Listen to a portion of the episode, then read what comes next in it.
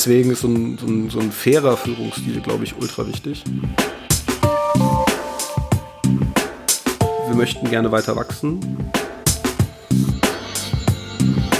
Ich mache das nur, wenn wir das beste Produkt auf dem deutschen Markt machen, weil sonst habe ich kein Interesse daran. Salut und willkommen im Podcast von 0 auf 1. Hier hören Sie bei Gesprächen mit Unternehmern und Influencer mit. Wir unterhalten uns hautnah und ohne Schnitt über Erfolge und Misserfolge, Probleme und Lösungen und alles, was uns beschäftigt und ausmacht als Unternehmer oder als Influencer. Ich bin David Treins, Gründer und CEO von L'Agence, eine Internet- und Content-Agentur aus Süddeutschland. Willkommen auf eine neue Folge von 0 auf 1. Heute mein Gast ist Jan Schmidt von helden.de und ich kann mir vorstellen, dass er und seine zwei Kompagnons damals, ich glaube 215, aber da wird mir Jan äh, danach mehr Details geben. Ich kann mir vorstellen, dass er als er kam und sagte, ja, äh, wir gründen eine eigene Versicherung und das Ding wird online sein und äh, das wird ganz flexibel sein, ein paar Leute gesagt haben, boah, ganz schön mutig, um nicht das Wort Schnapsidee zu bringen. Ähm, inzwischen hat helden.de über Stand, also mein Stand ist 90.000 ähm, Kunden ähm, sind um die 50 Leute groß. Man kennt helden.de und die haben das geschafft. Die machen auch nicht mehr nur Haftpflichtversicherung, sondern die haben jetzt so ein System mit Flatrate. Hallo Jan. Moin. Wie geht's dir? Och, soweit ganz gut. Viel zu tun, aber das ist äh, Teil des Teil des Geschäfts. Ne? Teil des Geschäfts. Ja, bist du äh, ein so zwölf Stunden am Tag ähm, Arbeiter? Äh, ja, ich glaube, ich gehöre dazu. Also ähm, das erste nach dem Aufstehen, äh, beziehungsweise vor dem Aufstehen, das letzte vor dem Schlafen gehen. Ah, okay. Oh, wow. Aber, aber man muss natürlich immer ein bisschen aufpassen, ne? Also, dass man langfristig durchhält, muss man ein bisschen auf seine Energie achten. Aber Ja. ich gehöre eher zu den langen Arbeitszeiten. Okay. Ähm, gut. Üblicherweise bei 0 auf 1, nachdem ich diesen kleinen Pitch gemacht habe, gebe ich meinem Gast die Möglichkeit, sich selbst vorzustellen. Also jetzt bist du dran. Ja, also mein Name ist Jan-Louis Schmidt. Ich habe äh, 2015 mit äh, zwei Kompagnons, wie du schon gesagt hast, äh, Helden.de gegründet, damals noch unter der Marke Haftpflichthelden. Ja. Stefan Ist, äh, Herbst und Florian Knörrich. Genau, vollkommen korrekt. Und wir haben äh, ursprünglich eine Privathaftpflicht an den Markt gebracht und äh, dann auf weitere Haftpflichtprodukte ausgebaut ähm, und dann später auf die Marke helden.de gerebrandet, als wir mit der Thematik Hausrat angefangen haben, weil wir ein Markenproblem bekommen haben mit Haftpflicht. Und äh, sind seitdem immer weiter am expandieren, sowohl ähm, in weitere Produktkategorien als auch ähm, um weiter in den Markt zu kommen und haben dort äh, die Produktkategorien weiter ausgebaut. Grundidee ist geblieben. Also wir haben keinen harten Pivot gemacht, sondern die Grundidee ist geblieben. Ähm, und zwar transparente und möglichst einfach verständliche äh, Produkte für den Endkunden zu, ähm, zu entwickeln und die voll digital anzubieten. Okay. Und das mit maximaler Transparenz und bestmöglichen Leistungen, weil wir ähm, einfach einen, einen Need gesehen haben am Versicherungsmarkt, ähm, diese, diese Sparte etwas verständlicher zu gestalten und kundenfreundlicher und kundenorientierter zu gestalten. Kundenorientierter, ja, ja. Ähm, wenn ich jetzt, ähm, damit wir mal ein bisschen mal die Bühne vorbereiten, damit äh, unsere Zuhörer und Zuhörerinnen wissen, wo es hingeht. mh, wenn ich jetzt bei euch als Kunde bin, ähm, was habe ich eigentlich äh, davon, dass äh, ich bei den anderen Versicherungen nicht habe? Genau. Wir verstehen ähm, Versicherungen nicht als Kompromiss zwischen ähm, Preis und Sicherheit, um das mal so auszudrücken, sondern ähm, immer wollen immer die bestmögliche Absicherung für den Endkunden bieten und haben deswegen auch eine möglichst geringe Risikosegmentierung. Also wir unterscheiden in der Haftpflicht zum Beispiel nicht zwischen Familien, Single, Kitesurfer, Nicht-Kitesurfer, Drohnenpiloten, Nicht-Drohnenpiloten, weil wir der Meinung sind, ähm, dass jeder Mensch unbeschwert sein Leben leben sollte und die Versicherung automatisiert mitwächst und man nicht bei einer Lebensumstandsveränderung sofort denkt, ah, ich muss an meine Versicherung denken, weil so funktioniert das Leben im Normalfall nicht. Wenn du morgen ein Kind in die Welt setzt und die Pampers durch die Gegend fliegt, dann denkst du nicht als allererstes, ah, ich muss deliktunfähige Kinder mitversichern, Weil so funktioniert der Mensch im Normalfall nicht. Ja, okay. Und dann heißt es, wenn es einen Fall gibt, äh, oh nee, aber das ist aber nicht versichert. Genau, du hast vor 15 Jahren ja gesagt, du hast keine Kinder. äh, okay. Okay. Ja. Ähm, gut. Und was hast du studiert? Ähm, ich habe äh, angefangen zu studieren, hey, Wirtschaftsinformatik. Cool. Also okay. ich habe mein Studium äh, nicht zum Abschluss gebracht, mhm. weil ich während des Studiums schon das erste Unternehmen gegründet habe und äh, das dann so viel Zeit gekostet hat, dass ich mein Studium irgendwann auf Eis gelegt habe und nach mehreren Jahren und viel Überlegen und Urlaubssemestern dann überlegt habe, zu sagen, ich konzentriere mich auf die Selbstständigkeit und das Unternehmertum. Ähm, da muss ich mal gleich mal Frage stellen. Ist das jetzt narrativ? Ich habe aufgehört wegen der Firma. Oder ist es so, dass du mehr der Unternehmertyp ganz einfach bist und weniger der Studiertyp? Ähm, ich habe unglaublich viel Spaß am Lernen. Hm. Äh, das ist überhaupt nicht, das steht außer Frage. Ich glaube, ich habe weniger Spaß daran, für eine Klausur in sechs Monaten zu lernen. Hm. Äh, sondern ich habe mehr Spaß, mir äh, in den nächtlichen Stunden Wissen anzueignen, was ich am nächsten Tag benutzen kann. Genau. Das genau, ändert ja. aber nichts an der Grundsituation. Wir hatten so viel zu tun, ähm, dass es gar nicht mehr möglich war, nebenbei noch ein Studium zu absolvieren. Okay. Und ähm, juckt's dich manchmal noch, diese Geschichte mit Studium? Äh, ja. Aha. Ähm, allerdings. ich sehe dein Lächeln, also unsere Zuhörerinnen können dich nicht sehen, aber ich sah diesen Lächeln. Oh ja. Ja, also grundsätzlich, grundsätzlich ja. Mhm. Ähm, allerdings dann in was Fachfremdem.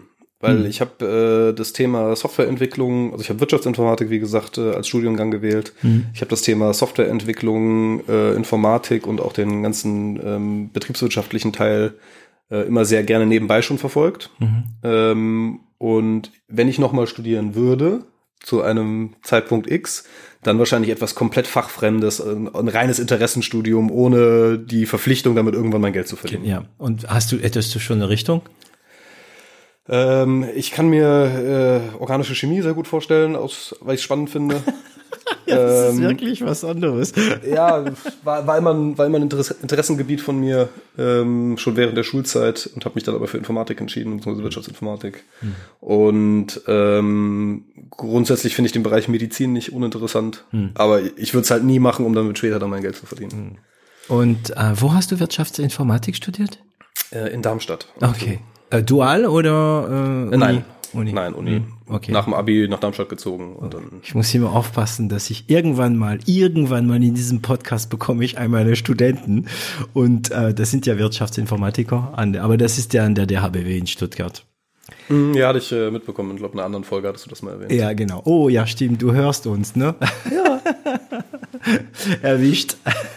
ähm, ja, ähm, weißt du noch irgendwie, wie du, wie du damals dein, dein erstes Geld verdient hast? Das erste Mal, dass du Geld verdient hast. Und natürlich nicht, indem du für deine Eltern irgendwas machst, ne? Mhm. Also, das erste Mal, dass ich Geld verdient habe, hm, ich, ich sag mal so, ich hatte ein Fable dafür schon in sehr jungen Jahren. Mhm. Und ähm, fürs Geld verdienen, oder? Ja, kein Spaß. ähm, okay. Weil ich hatte immer nur ein gewisses Taschengeld und mhm. ähm, es war immer die Aussage, muss halt irgendwie was tun. Mhm. Und mein erstes Geld habe ich verdient als, ich würde sagen, Achtjähriger, Siebenjähriger und habe im Wald Blaubeerpflanzen ausgebuddelt, eingetopft und in der Straße verkauft. Und das für den Garten. Hat geklappt. Ja, waren glaube ich so 15, 15 Euro oder 14 Euro, die dabei rumgekommen Ach, sind. Kam dir wahrscheinlich jemand, wie viel vor, oder? Ich wollte gerade sagen, mit 1 Euro Taschengeld äh, war das viel Geld. Es ist witzig, ich ähm, äh, ich, mir fällt wieder eine Geschichte. Also jetzt ist die Katze sowieso bei mir aus dem Sarg. Alle wissen, dass ich Golfer bin. Und ähm, ich war dem letzt so bei uns. Ich spiele hier in Süddeutschland in Liebenstein. Und ähm, ich kam, also wir haben so dreimal neun Loch und ich kam von der blaue Kurs und lief zum roten Kurs. Und dazwischen, genau auf diesem Weg zwischen den zwei neun Loch, gab es einen Junge, ich schätze mal so, keine Ahnung, so zwölf, dreizehn. Und ähm, der hat da Bälle verkauft. verkauft. Das fand ich ziemlich cool, weißt du, das ist ja, du siehst ja, der Junge, du merkst, das wird höchstwahrscheinlich irgendwann mal selbstständig, Schrägstrich oder Unternehmer. Und ähm, kamen so und so, ja, wollt ihr Bälle? Man merkt, dass er bestimmt schon von anderen Golfern mal an, angeschrien worden ist, weil das darf er nicht normalerweise. Ich habe gesagt, ja klar will ich Bälle, ja. Da waren sie auch sortiert und und und. Ähm, ja, ja, da willst du lieber Title Eis oder Weißbälle? Ich sag, egal, gib mir alles. Nicht schlecht. und, Nicht schlecht. Äh, und ich habe ihn, ich weiß noch, ich habe ihn angeschaut, ich habe gesagt, weißt du, es gibt Jungs, da sieht man sofort, das wird was oder nicht. Und ich glaube, du gehörst definitiv in die erste Kategorie. Und dann hast du also, aber, aber das mit dem Bären aus dem Wald, also, Moment mal, wie kamst du auf Bären verkaufen? Also. Naja, also ich bin, ähm, also ich komme vom Dorf, in einem Dorf groß geworden und ähm, wir sind Blaubeeren pflücken gewesen und ähm, dann ähm, kam die Idee, naja, also ähm, meine Mutter hat viel Garten und viel Gartenzeug und dann kam die Idee, okay, ich buddel Pflanzen im Wald aus, mhm. topf die in so kleine Plastikbecher mhm. rein und ähm, verkaufe die dann in der Straße, klingel einfach ähm, und ähm, biete den Leuten das für ihren Garten an. Aber die, kann, die, Idee kam so aus dem Nichts. Einfach. Ja, die kam einfach, die kam wirklich einfach, einfach so. Okay. Und wie kam dann die Idee zu Helden.de auch so aus dem Nichts? ähm, die Idee zu Helden.de. Ähm, also ich, ich meine, eine Versicherung zu machen, wenn man Wirtschaftsinformatik, okay, Wirtschaftsinformatik geht noch, aber wenn man keine Ahnung hat von Versicherung. Ja, also ähm, ich hatte, ich habe vorher während des Studiums eine Softwareagentur gegründet. Aha. Ähm, auch ursprünglich, also die tatsächlich mit Pivot, das war vorher eine, äh, war vorher ein Produkt, was wir versucht haben zu vertreiben. Also ein Pivot ähm, ist, wenn ein Unternehmer irgendwie eine Richtung geht und dann merkt er irgendwie, oh, das geht nicht, also ändert er die Richtung. Das machen viele. Genau, mhm. genau. Das ist, ich würde sagen, das ist ein ganz normaler Prozess im Unternehmertum, dass man sich den Gegebenheiten anpasst ja. und ähm, nur raten, ob ein Markt für irgendetwas bereit ist, ist immer schwierig. Man muss sich dem dynamisch anpassen. Mhm. Und ähm, die Originalidee war damals ein Mobile E-Commerce-System. Kann ich ja gleich noch mal was zu erzählen. Gern. Und im äh, Agenturbereich haben wir dann sehr, eine sehr große Bandbreite an Projekten gehabt. Und äh, ein Projekt war ein ähm, war eine äh, Software, so eine, äh, haben wir Prozessautomatisierung gemacht für einen Produktversicherer. Hm. Also ihr wart einfach Entwickler und habt für fremde genau. Firma Software entwickelt. Genau so ist hm. es. Und ähm, dann habe ich 2013 ähm, teilgenommen an einem Hackathon, der nennt sich Startup Bus. Mhm. Äh, es sind so drei Tage auf Rädern durch ganz Europa fahren und eine Firma gründen in drei Tagen. Mhm. Und ein Produkt und so weiter. Und ein Produkt launchen mhm. und ein Team aufbauen und das komplette Programm, erste Kunden. Und habe dann dabei ohne Ende Kontakte geknüpft. Und einer dieser Kontakte kam anderthalb Jahre später auf mich zu und hatte abgespeichert, dass ich schon mal Software für Versicherer geschrieben habe und hat gesagt, ähm, ich kenne da zwei, die wollen etwas in dem Bereich machen. Mhm. Ähm, was hältst du davon? Du machst mal ein Technical Sparring mit denen und, und, und, und äh, ähm, trittst mal gegen die Idee und gibst mal deinen, deinen technischen Senf dazu. Was hatte er davon? Ähm, einfach nur Kontakte knüpfen. Also einfach nur, ja, okay. Ja, Mache ich auch gern. So, er hat Spaß davon. Genau, wir dabei. sind lose in Kontakt geblieben und er hatte dann den Kontakt gemacht, weil ihn einer gefragt hatte, kennst du jemanden, der ähm, technisches Know-how hat? Mhm. Und aus diesem zwei Stunden Sparring-Termin wurden dann irgendwann acht Stunden mit anschließendem Abendessen und allen möglichen Problemen lösen, die aufgekommen sind. Und danach wurde ich dann gefragt, äh, hättest du Lust, das mit uns zu machen? Ja, für die, also für die warst du ja der Fang, weil du warst Programmierer, oder? Genau, also ich, ich hatte das technische Know-how, aber jetzt mein Steckenpferd ist zwar nicht, dass ich, also ich kann programmieren und ich glaube, ich kann das auch halbwegs vernünftig, ähm, aber mein Steckenpferd ist eigentlich nicht die Softwareentwicklung gewesen, sondern immer das Verständnis sowohl für die betriebswirtschaftliche Seite, Prozessoptimierungsseite, mhm. als auch dann noch die Möglichkeit zu haben, das umzusetzen. Mhm. Und gerade ganz am Anfang braucht es einfach jemanden im Gründungsteam, der das kann. Ja, ein Schweizer Messer. Ähm, mhm.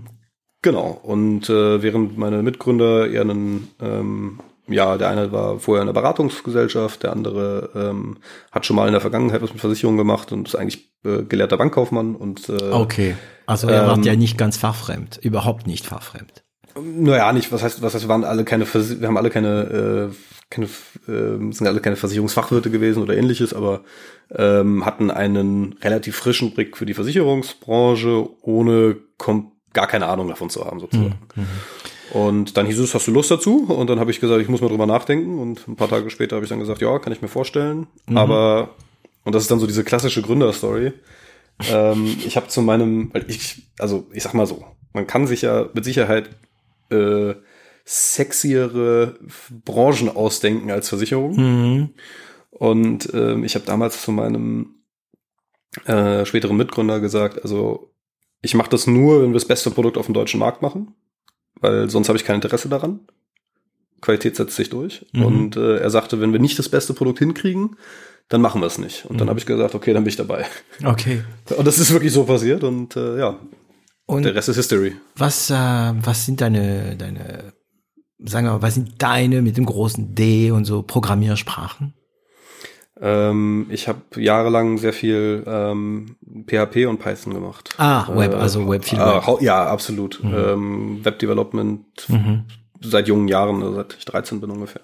Also wahrscheinlich dazu auch noch JavaScript, Genau, JavaScript, HTML, CSS, die komplette Schiene. so. Also, ähm, relativ starken Back Ops-Background, also kann auch äh, Bash-Scripting und Server, äh, Serveradministration sehr gut. okay. Ähm, und äh, das waren auch so meine ersten Jobs, sage ich Mhm. mal. Äh, Webseiten für lokale Unternehmen bauen, äh, Game-Server-Vermietung bauen, solche Sachen. Games, oh Gott, Ja, ja. kein Spaß. Da haben, da haben Lange Leute her. so viel Geld da drin, da drin stecken lassen. Ich, ich weiß es, du weißt du, wenn, weil damals, also in meine Zeit, es war wahrscheinlich so 10 bis 20 Jahre vor deine, da wollten wir alle so Quake-Server. Ja, und man wollte Quake-Server, also Quake ist so ein, sagen wir mal, 3D-Ballerspiel, der ziemlich schnell geht und sehr, also ballistisch, realistisch, sagen wir mal.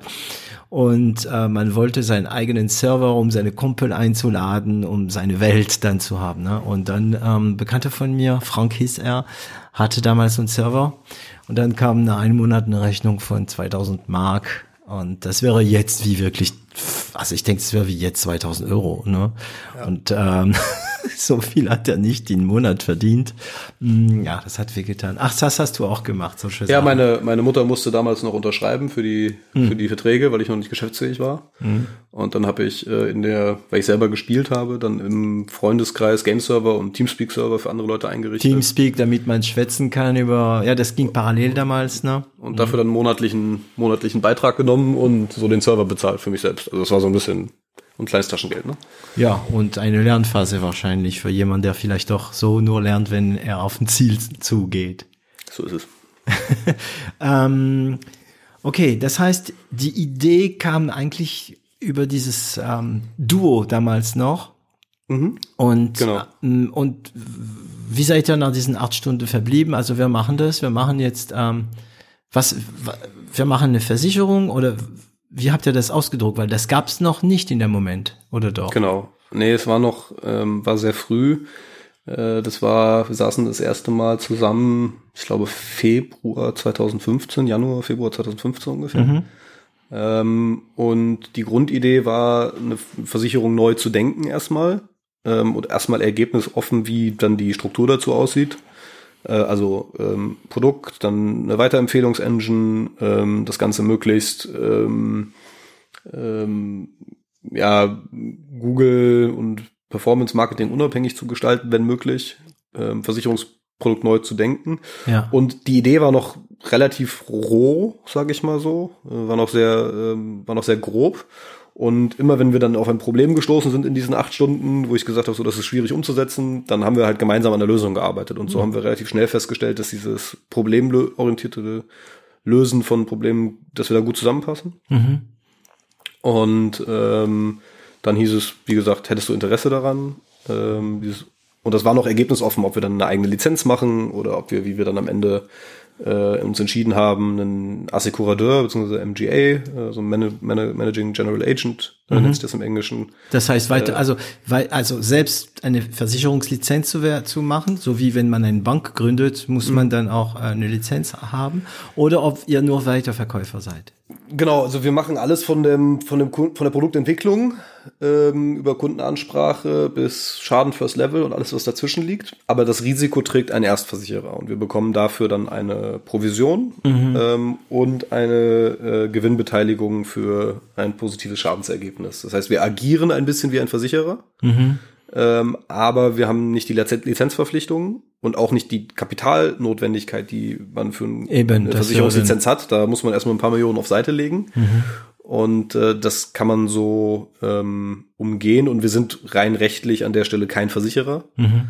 äh, sondern wir ähm, sind, äh, also vermitteln dann das Produkt an den, an den Erstversicherer. Okay, aber immer den gleichen. Ähm, pro Produktsparte haben wir immer den gleichen. Mhm. Ähm, in der Vergangenheit haben wir dann aber die, also wir haben ursprünglich mit einer kleinen Versicherung angefangen, mit der wir zusammenarbeiten und haben dann auch, machen dann mit denen auch die meisten Produkte. Mhm. Aber es gibt gewisse Versicherungssparten, da haben die entweder das Know-how nicht für äh, oder die Lizenz nicht für mhm. ähm, oder vielleicht auch kein Interesse an dem Geschäft. Und dann arbeiten wir insgesamt momentan mit drei Versicherern zusammen. Und was unterscheidet euch, also damals von einem ganz normalen Versicherungsmakler? Mm, wir bauen die Produkte selbst, ein Versicherungsmakler. Okay. Das heißt, äh, die Versicherung macht euch ein Produkt, also eure nach unseren Anforderungen. Mm. Genau. Okay. Also wir gestalten die Anforderungen, ein Termsheet mit den Bedingungen, die wir gerne hätten, schreiben die Bedingungswerke selber und stimmen die dann mit dem Erstversicherer ab ähm, und bestimmen dann ein äh, Preisschild mit dem Erstversicherer gemeinsam. Also abstimmen und verhandeln?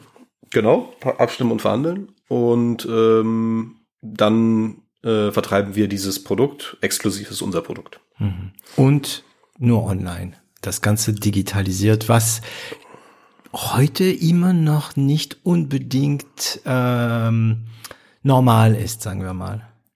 Genau, also äh, der Markt hat sich mit Sicherheit viel verändert in den letzten in den letzten Jahren, seit wir gestartet sind. Mhm. Als wir angefangen haben, war das gab es das Thema Direktversicherung natürlich schon, aber digital hieß damals äh, für eine Privathaftpflicht, ich fülle 23 Felder aus und dann bekomme ich einen Brief und den muss ich unterschreiben genau. und zurückschicken. Mhm. Und das war nicht unser Verständnis von Digitalisierung. Ähm, das ist nämlich ein sag ich mal, vielleicht einen nicht so optimalen Prozess oder einen schlechten Prozess einfach nur online stellen. Das ist keine Digitalisierung, weil man nicht neu denkt, sondern einfach nur Schema F appliziert. Ja, die Formulare sind halt online, aber alles andere ist offline. Genau so ist es. Mhm. Und ähm, wir haben gesagt, den Prozess muss man wirklich komplett neu denken. Mhm. Ähm, und dadurch, dass wir sehr viel Background im E-Commerce hatten, ich habe vorher viel für E-Commerce-Unternehmen auch gearbeitet, mhm. ähm, haben wir die Techniken, die das E-Commerce schon hatte, also äh, möglichst einfaches Onboarding, möglichst hohe Conversion-Optimierung. Genau. Diese Techniken haben wir eigentlich appliziert auf Versicherungsprodukte. Okay. Ähm, ich, ähm, ich, ich kann mir vorstellen, dass das größte Thema äh, die Legitimierung war. Ähm, bei Banken ist es ein Megathema ähm, und das ist das der Grund, also die Legitimierung der Kunden. Das heißt, Legitimierung bedeutet, wenn jemand bei mir eine Versicherung bucht oder ein eine Bankkonto ähm, eröffnet, ähm, dass ich sicher bin, dass diese Person die ist, für die sie sich gibt. Ähm, die Legitimierung in Banken erfolgt, indem ich normalerweise zur Bank gehe, mein Ausweis zeige ähm, und die Person sieht, ja, das ist der Herr, ja, und dann bin ich legitimiert. Eine Weiterentwicklung war das äh, teilweise über die Post und so weiter. Das war, war das ein großes Thema bei euch oder habt ihr ja gleich mal eine Lösung gehabt für die Legitimierung? Hm, nee, das Thema ist im Versicherungsbereich ein bisschen ähm, harmloser in Anführungszeichen und unsere Versicherungspartner haben das auch sehr pragmatisch gesehen, mhm. weil wenn jemand da falsche Informationen angibt, was hat er davon? Ähm, bei einer hm. Bank hat er die Möglichkeiten, damit Klar. Unfug zu machen. Mit einer Versicherung ist das erstmal schwieriger. Mhm. Ähm, und ähm, wenn er dort falsche Daten angibt, dann erfüllt er seine vorvertragliche Anzeigepflicht nicht. Mhm. Also erfüllt seine rechtlichen, die rechtlichen Bedingungen nicht, um dann einen Schadensfall auch einreichen zu können. Ja. Und dadurch, dass wir ähm, mit in Produkten unterwegs sind, die keine Pflichtversicherungen sind, äh, Drohne mal außen vor, also wie eine Kfz oder, äh, ähm, oder ähnliches, haben wir ja. dieses Problem nicht so stark. Okay, das bedeutet, theoretisch kann jeder eine Versicherung abschließen für, für äh, Donald Duck. Theoretisch. Genau, die Frage ist, was hätte er davon? Was hätte er davon? Das ist der Hauptgrund, warum es nicht so schwierig ist wie bei Banken, weil da kannst du gar nicht. Äh, okay, du kannst jemand anders versichern. Genau, du könntest jemand anders versichern. Aber schön für der andere.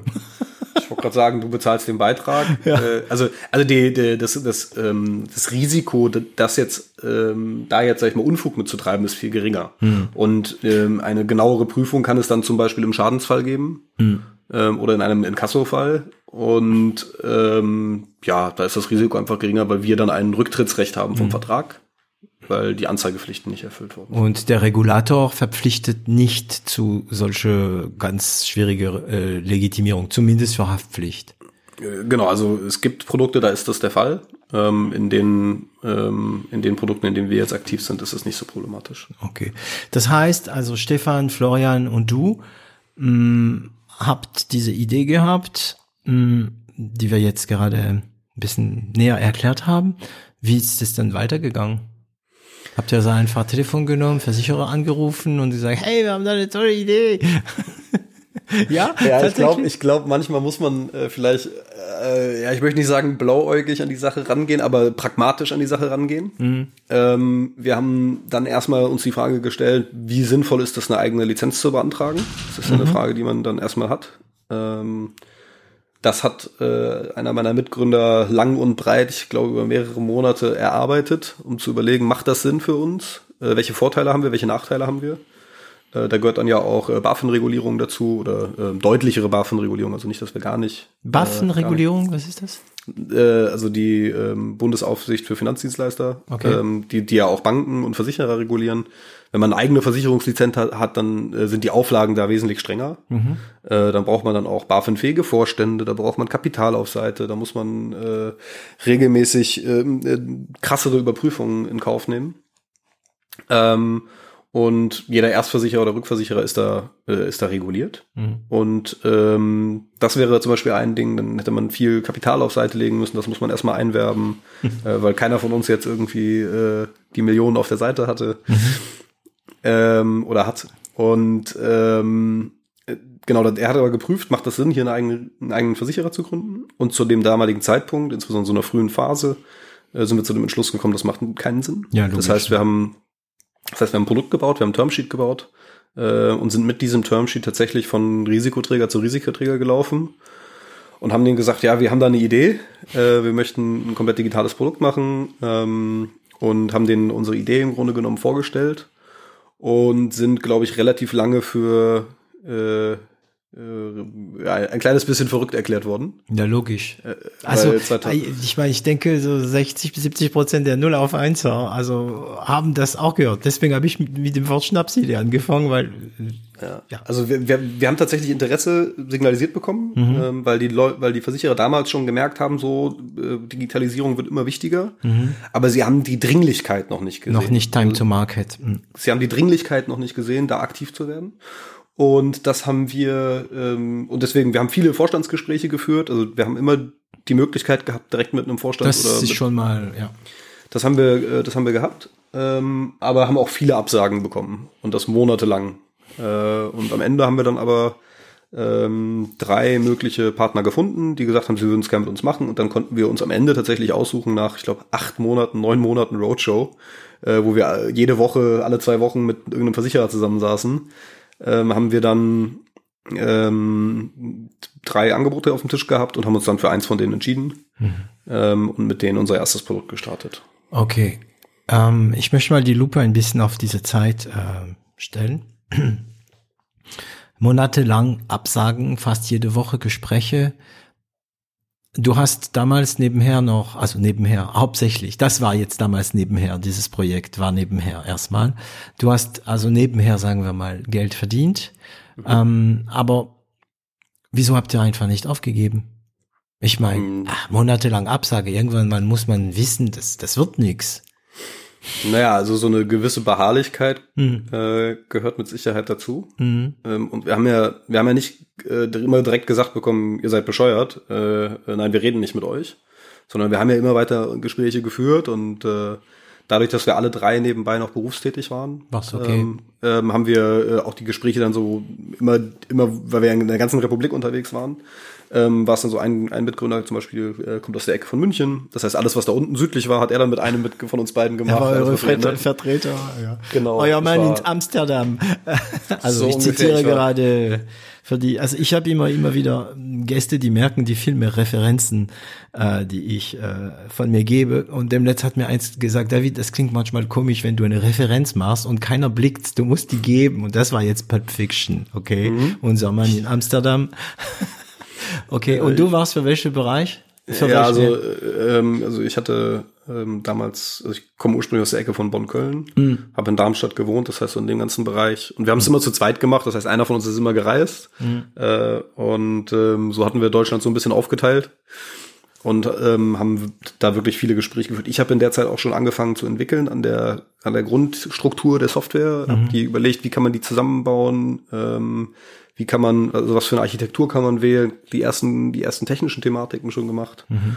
Und gleichzeitig haben wir dann auch schon angefangen, erstes Kapital versucht einzuwerben. Ähm, Aha, schon damals. Das haben, ja, das war natürlich noch alles so ein bisschen im PowerPoint-Modus. Mhm. Ähm, und äh, Kapital einzuwerben, wenn man nur eine fixe Idee hat, ist immer nicht ganz einfach. Mhm. Ähm, hatten dann aber erstes Interesse von Business Angels signalisiert bekommen. Ähm, und als wir dann einen Risikoträger hatten, sind wir, sind wir da auch dann zum weiteren Zug gekommen. Mhm. Das heißt, in ähm, euren ja. Motivationsdank äh, kam ja die Tatsache, dass ihr äh, doch immer wieder Kontakt zum Vorstand hattet, dass aus der Seite Investitionen keine nö, sondern ah, es klingt interessant. Ähm, so, das hat weiter gezeigt, das hat euch gezeigt, ja, wir gehen schon die richtige Richtung. Genau, wir haben im Investitionsbereich natürlich noch nicht die mega breite Ansprache gemacht, weil wenn man halt noch keinen Partner hat und, und das alles noch sehr ähm, am Reißbrett oder auf der PowerPoint ist, mhm. ist es noch schwierig. Aber wir haben zumindest mal erste Gespräche vorgeführt, äh, Friends and Family, mal die ersten äh, Pitches gemacht, um, um mal ein Gefühl dafür zu kriegen, wie reagieren die Leute da drauf. Ähm, und äh, das haben wir dann, das haben wir parallel gemacht. Und ich habe gleichzeitig schon die ersten Grundlagen geschaffen für die von der Entwicklung. Mhm. Äh, der nächste hat sich schon, hat äh, schon so mal Gedanken gemacht mehr zum, zum Bedingungswerk und äh, wie, wie kann das Produkt aussehen. Ähm, und so haben wir alles gleichzeitig beackert, während wir nebenbei noch einen, also mein einer Mitgründer hat noch einen Vollzeitjob gehabt, ich habe die Agentur noch gehabt. Mhm. Ähm, also wir waren gut beschäftigt, mal so. Die Agentur war wahrscheinlich auch teilweise damit beschäftigt, dieses äh, Software zu entwickeln. Mm, ja, also wir hatten, ich hatte zu dem Zeitpunkt, äh, ich glaube, sechs Mitarbeiter, mhm. sieben Mitarbeiter. Und wir hatten tatsächlich noch ohne Ende Projekt, also wir hatten noch Projektarbeit, die wir noch zu erledigen hatten. Das heißt, ähm, das war so ein bisschen, dann lag da ein bisschen mehr bei mir, äh, vor allem weil da auch noch viel Architekturarbeit, bevor man sich jetzt wirklich hinsetzt und programmiert, wenn man ja. nicht weiß, ob es überhaupt gebraucht wird, ist immer schwierig, aber zumindest mal viel Planungsarbeit hm. ähm, war da schon drin. Das heißt, das, ich verstehe das richtig, das war so die Idee, eine, eine Weblösung, ne? Genau, wir hatten, wir hatten damals gesagt, äh, wir wollten das rein mobil machen, hm. also ausschließlich äh, per App Versicherungen verkaufen. Also kein Web. Ah, wirklich? Nee, erstmal also eine Webseite für die Informationen, Klar. aber kein, kein Webabschluss, sondern wirklich nur Android, iOS. Mhm.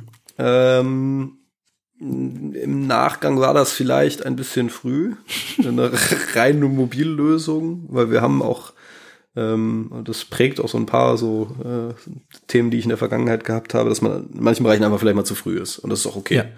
Aber wir haben dadurch Interesse ähm, auch anders ähm, generieren können und haben, sind auch gestartet, ausschließlich mit Android und iOS und haben dann gemerkt, ja, die Leute sind noch nicht bereit oder nicht willens, nur auf, einem, hm. nur auf einem Handy eine Versicherung abzuschließen, weil da ja auch viel Vertrauen dazu gehört. Ja. Und haben dann auch eine Weblösung gestartet. Ähm, unge ungefähr sechs Monate, sieben Monate später. Mhm. Also Anfang 2017 äh, und haben dann auch damit dann gemerkt, dass die Abschlüsse mehr geworden sind und ähm, wir auch mehr Aufmerksamkeit bei den Kunden generieren konnten ne? und auch mehr Vertrauen vermitteln konnten okay. äh, als auf einem mobilen Endgerät. Das heißt, ähm, dass Leute, die auch ein Profil haben auf die App, auch dieses Profil online wiederfanden. Äh, ja, und vor allem, dass sie online abschließen konnten. Ne? Okay. Weil vorher war Online-Abschluss ähm, auf, per Web nicht möglich. Per Web nicht möglich. Okay, das heißt, ihr habt euch gefunden, Ihr habt äh, diese erste drei Angebote bekommen, habt euch für ein Angebot, ihr wart ne, damals nur Haftpflicht. Nur privater Pflicht. Mhm, genau. Habt ein System gehabt, ähm, erstmal nur App, dann online. Und du hast natürlich das Wort, auf dem ich immer sehr hörig werde, so Abschlüsse, erste Abschlüsse. Mhm. Ja, also erstmal, wie kamen die Leute auf euch? Ja. Und die zweite Frage, wenn die schon bei euch waren, warum die, haben die auf den Knopf äh, buchen geklickt oder zumindest Kontakt aufnehmen? Mhm. Also wie kamen die auf euch erstmal? Wie habt ihr Traffic erzeugt? Ja, also wir hatten ähm, zum, als wir gelauncht sind, hatten wir schon ähm, erste, ähm, ja, erste Business Angels an Bord. Mhm. Ähm, so, und dann ging es tatsächlich Mund-zu-Mund-Propaganda. Ähm, wir haben damals sehr, sehr viel Wert darauf gelegt, eine Weiterempfehlungsmaschine zu bauen, wo die Leute die Versicherung an ihre Bekannten und Freunde weiterempfehlen können. Mhm. Mussten dann aber auch feststellen, dass das ähm, nicht der alleinige Weg sein kann. Damals haben wir immer noch gedacht, so, naja, wenn du was Gutes baust, dann kommen die Leute von alleine. Hm. Nee, ähm, leider nicht. Leider hm, nein. Das ist ähm, echt schlimm, aber äh, da muss ich dich kurz unterbrechen, weil das ist ein leidenschaftliches Thema für mich. Und zwar, ähm, wenn man eine Band hat, es reicht nicht, gute Musiker zu sein und gute Künstler oder so und Megasongs. Es ist, reicht einfach nicht. Äh, wenn man ein gutes Produkt hat, es reicht nicht. Das ist echt der Hammer. Ne? Da muss das drumherum äh, mitspielen und da muss ich schon wieder Dennis Rodman, obwohl er nicht sehr politisch korrekt ist, äh, zitieren, der, der Basketballer, mhm. der sagte, äh, ja, willst du Basketball, ein guter Basketballer zu sein, okay, das ist nicht einfach, aber das ist, das ist okay, das Schwierige ist das alles drumherum die Presse, ja. äh, die Verträge, äh, das Ganze. Ne? Und da ist es das Gleiche. Ja, ihr habt gedacht, ihr kriegt einfach mit einem guten Produkt die Kunden von allein. Und wie seid ihr dann? Also ihr habt es dann ziemlich schnell bemerkt, ihr hattet ein gutes Produkt, es kam also wenige. Was habt ihr dann gemacht? Ja, also Dennis Rodman erstmal ein super Beispiel, weil absolute Maschine auf, der, auf dem Platz. Eben. Absolute Maschine, aber ähm, off the court zumindest mal schwierig. Bisschen, das war bisschen schwierig, ja. ja, ja. Ähm, genau, also ähm, wir haben äh, die ersten Abschlüsse tatsächlich, wir haben eine Launchparty gemacht, äh, haben dann auch ähm, dort alle möglichen Interess Interessenten, Freunde eingeladen und da dann auch die ersten Abschlüsse gemacht. Äh, das war, war auch sehr lustig, weil wir oben live geschaltet haben. Also wir hatten, haben das in einer Unternehmensberatung gemacht, bei der wir zur Untermiete waren und die damals bei uns schon investiert waren. Mhm. Ähm, und oben war Party. Mhm und Launchparty. Und äh, dann sind die ersten Fehler aufgetreten, die man vielleicht gar nicht findet, wenn man selber sucht. Ja. Das heißt, oben haben sie Bier getrunken und die ersten Abschlüsse gemacht und ich habe unten gesessen Debugging. und Debugging gemacht und programmiert, um live, um live noch Fehler zu beheben. Ja. Ähm, das war tatsächlich die Launchparty, war äh, der erste Wassertest. Ja. Und äh, wir haben dann auch die ersten Empfehlungen. Das hat tatsächlich so im, im engeren Freundeskreis hat das funktioniert. Mhm. Ähm, haben dann aber auch gemerkt, dass wir, insbesondere wenn wir Marketing machen ähm, oder ähm, ähm, über uns geschrieben wird, in der Startup-Szene zum Beispiel, ist äh, heutzutage ja auch schwieriger, als das vielleicht 2015 der Fall war, ja. ähm, haben wir ähm, gemerkt, dass wir Traffic bekommen, dass Interesse da ist, aber dass dieser Medienbruch also ich informiere mich auf der Webseite mhm. und muss dann eine App runterladen um dann daraus einen Abschluss zu machen, dass dieser Medienbruch von der Conversion einfach ein massives Problem ist. Ja. Das heißt, uns war relativ schnell dann klar, okay, wir müssen hier ähm, auch in den Webbereich noch rein. Das haben wir dann auch, äh, das haben wir dann auch gemacht. Um den ähm, Übergang zu vereinfachen, ne? Vereinfachen. Gen genau. Ähm, und wir haben gemerkt, dass wir Marketing aufdrehen müssen. Und zwar auch, ähm, auch Paid Marketing Mhm. Also auch das klassische Performance-Marketing, äh, Content-Marketing ähm, und haben dann gesagt, okay, das, da müssen wir mehr Fokus drauf legen. Ähm, und wie das dann in einem kleinen Team ist, ähm, man fängt dann einfach, äh, man fängt dann einfach an. Ja. Und zwar äh, jeder. Ja, man fängt also einfach an, ja. Mhm. Genau. Und ähm, feiert dann auch erste Erfolge, feiert erste Misserfolge mhm. Und merkt dann irgendwann, okay, da muss man sich vielleicht noch einen Profi dazu suchen. Ja, sonst verbrät, äh, verbratet, verbrät man zu viel Geld, also burnt, also burning money, aber nicht richtig, ja.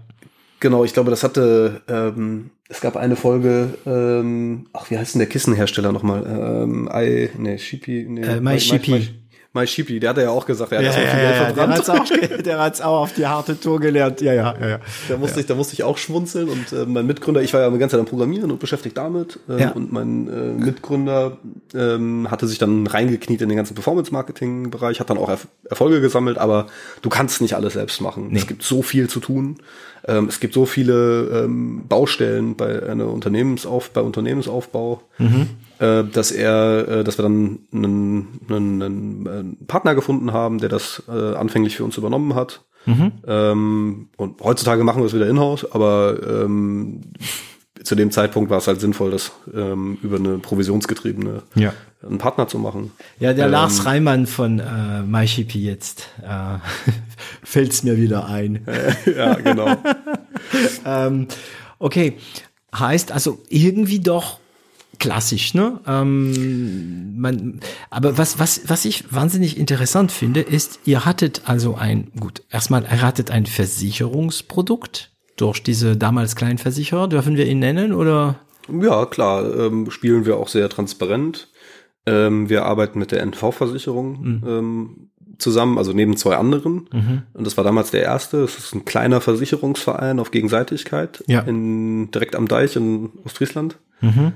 Ähm, und die haben sowohl vom, vom Mindset äh, äh, gut zu uns gepasst, ähm, wenn man mit einem kleineren Partner zusammenarbeitet, den es aber schon lange gibt, also die NV gibt es seit 200 Jahren, ähm, älter als die Allianz, ähm, dann hat man natürlich auch eine ganz eben, andere Ebene, mit der man mit dem Vorstand telefoniert oder auf oder redet oder diskutiert, ähm, als wenn man jetzt bei der Allianz ein kleines Licht ist, dann redest du mit Häuptling Nummer 7. Ja. Äh, und, und, du bist äh, ganz unten auf der Liste der, ja, der so Zeit, der Zeit, äh, der Zeit, dass man bereit ist, für dich zu geben. Genau, und Geschwindigkeit ist wichtig. Ja. Ähm, also man, wenn man jetzt, und die Versicherungsbranche zählt im Normalfall nicht zu den schnellsten Branchen. Mhm.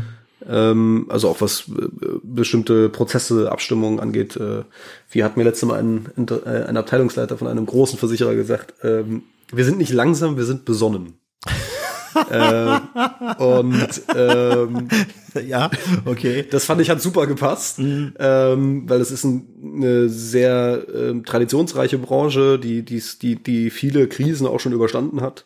Ähm, und da agiert man dann unter Umständen etwas langsamer. Und mhm. das hat, äh, oder besonderer. Mhm. Und das hat der, so ein kleiner Versicherungspartner an sich, dass er das nicht tut. Oder dass er vielleicht ein bisschen agiler ist. Agiler, ja. Und das, und das ist für ein Startup, mhm.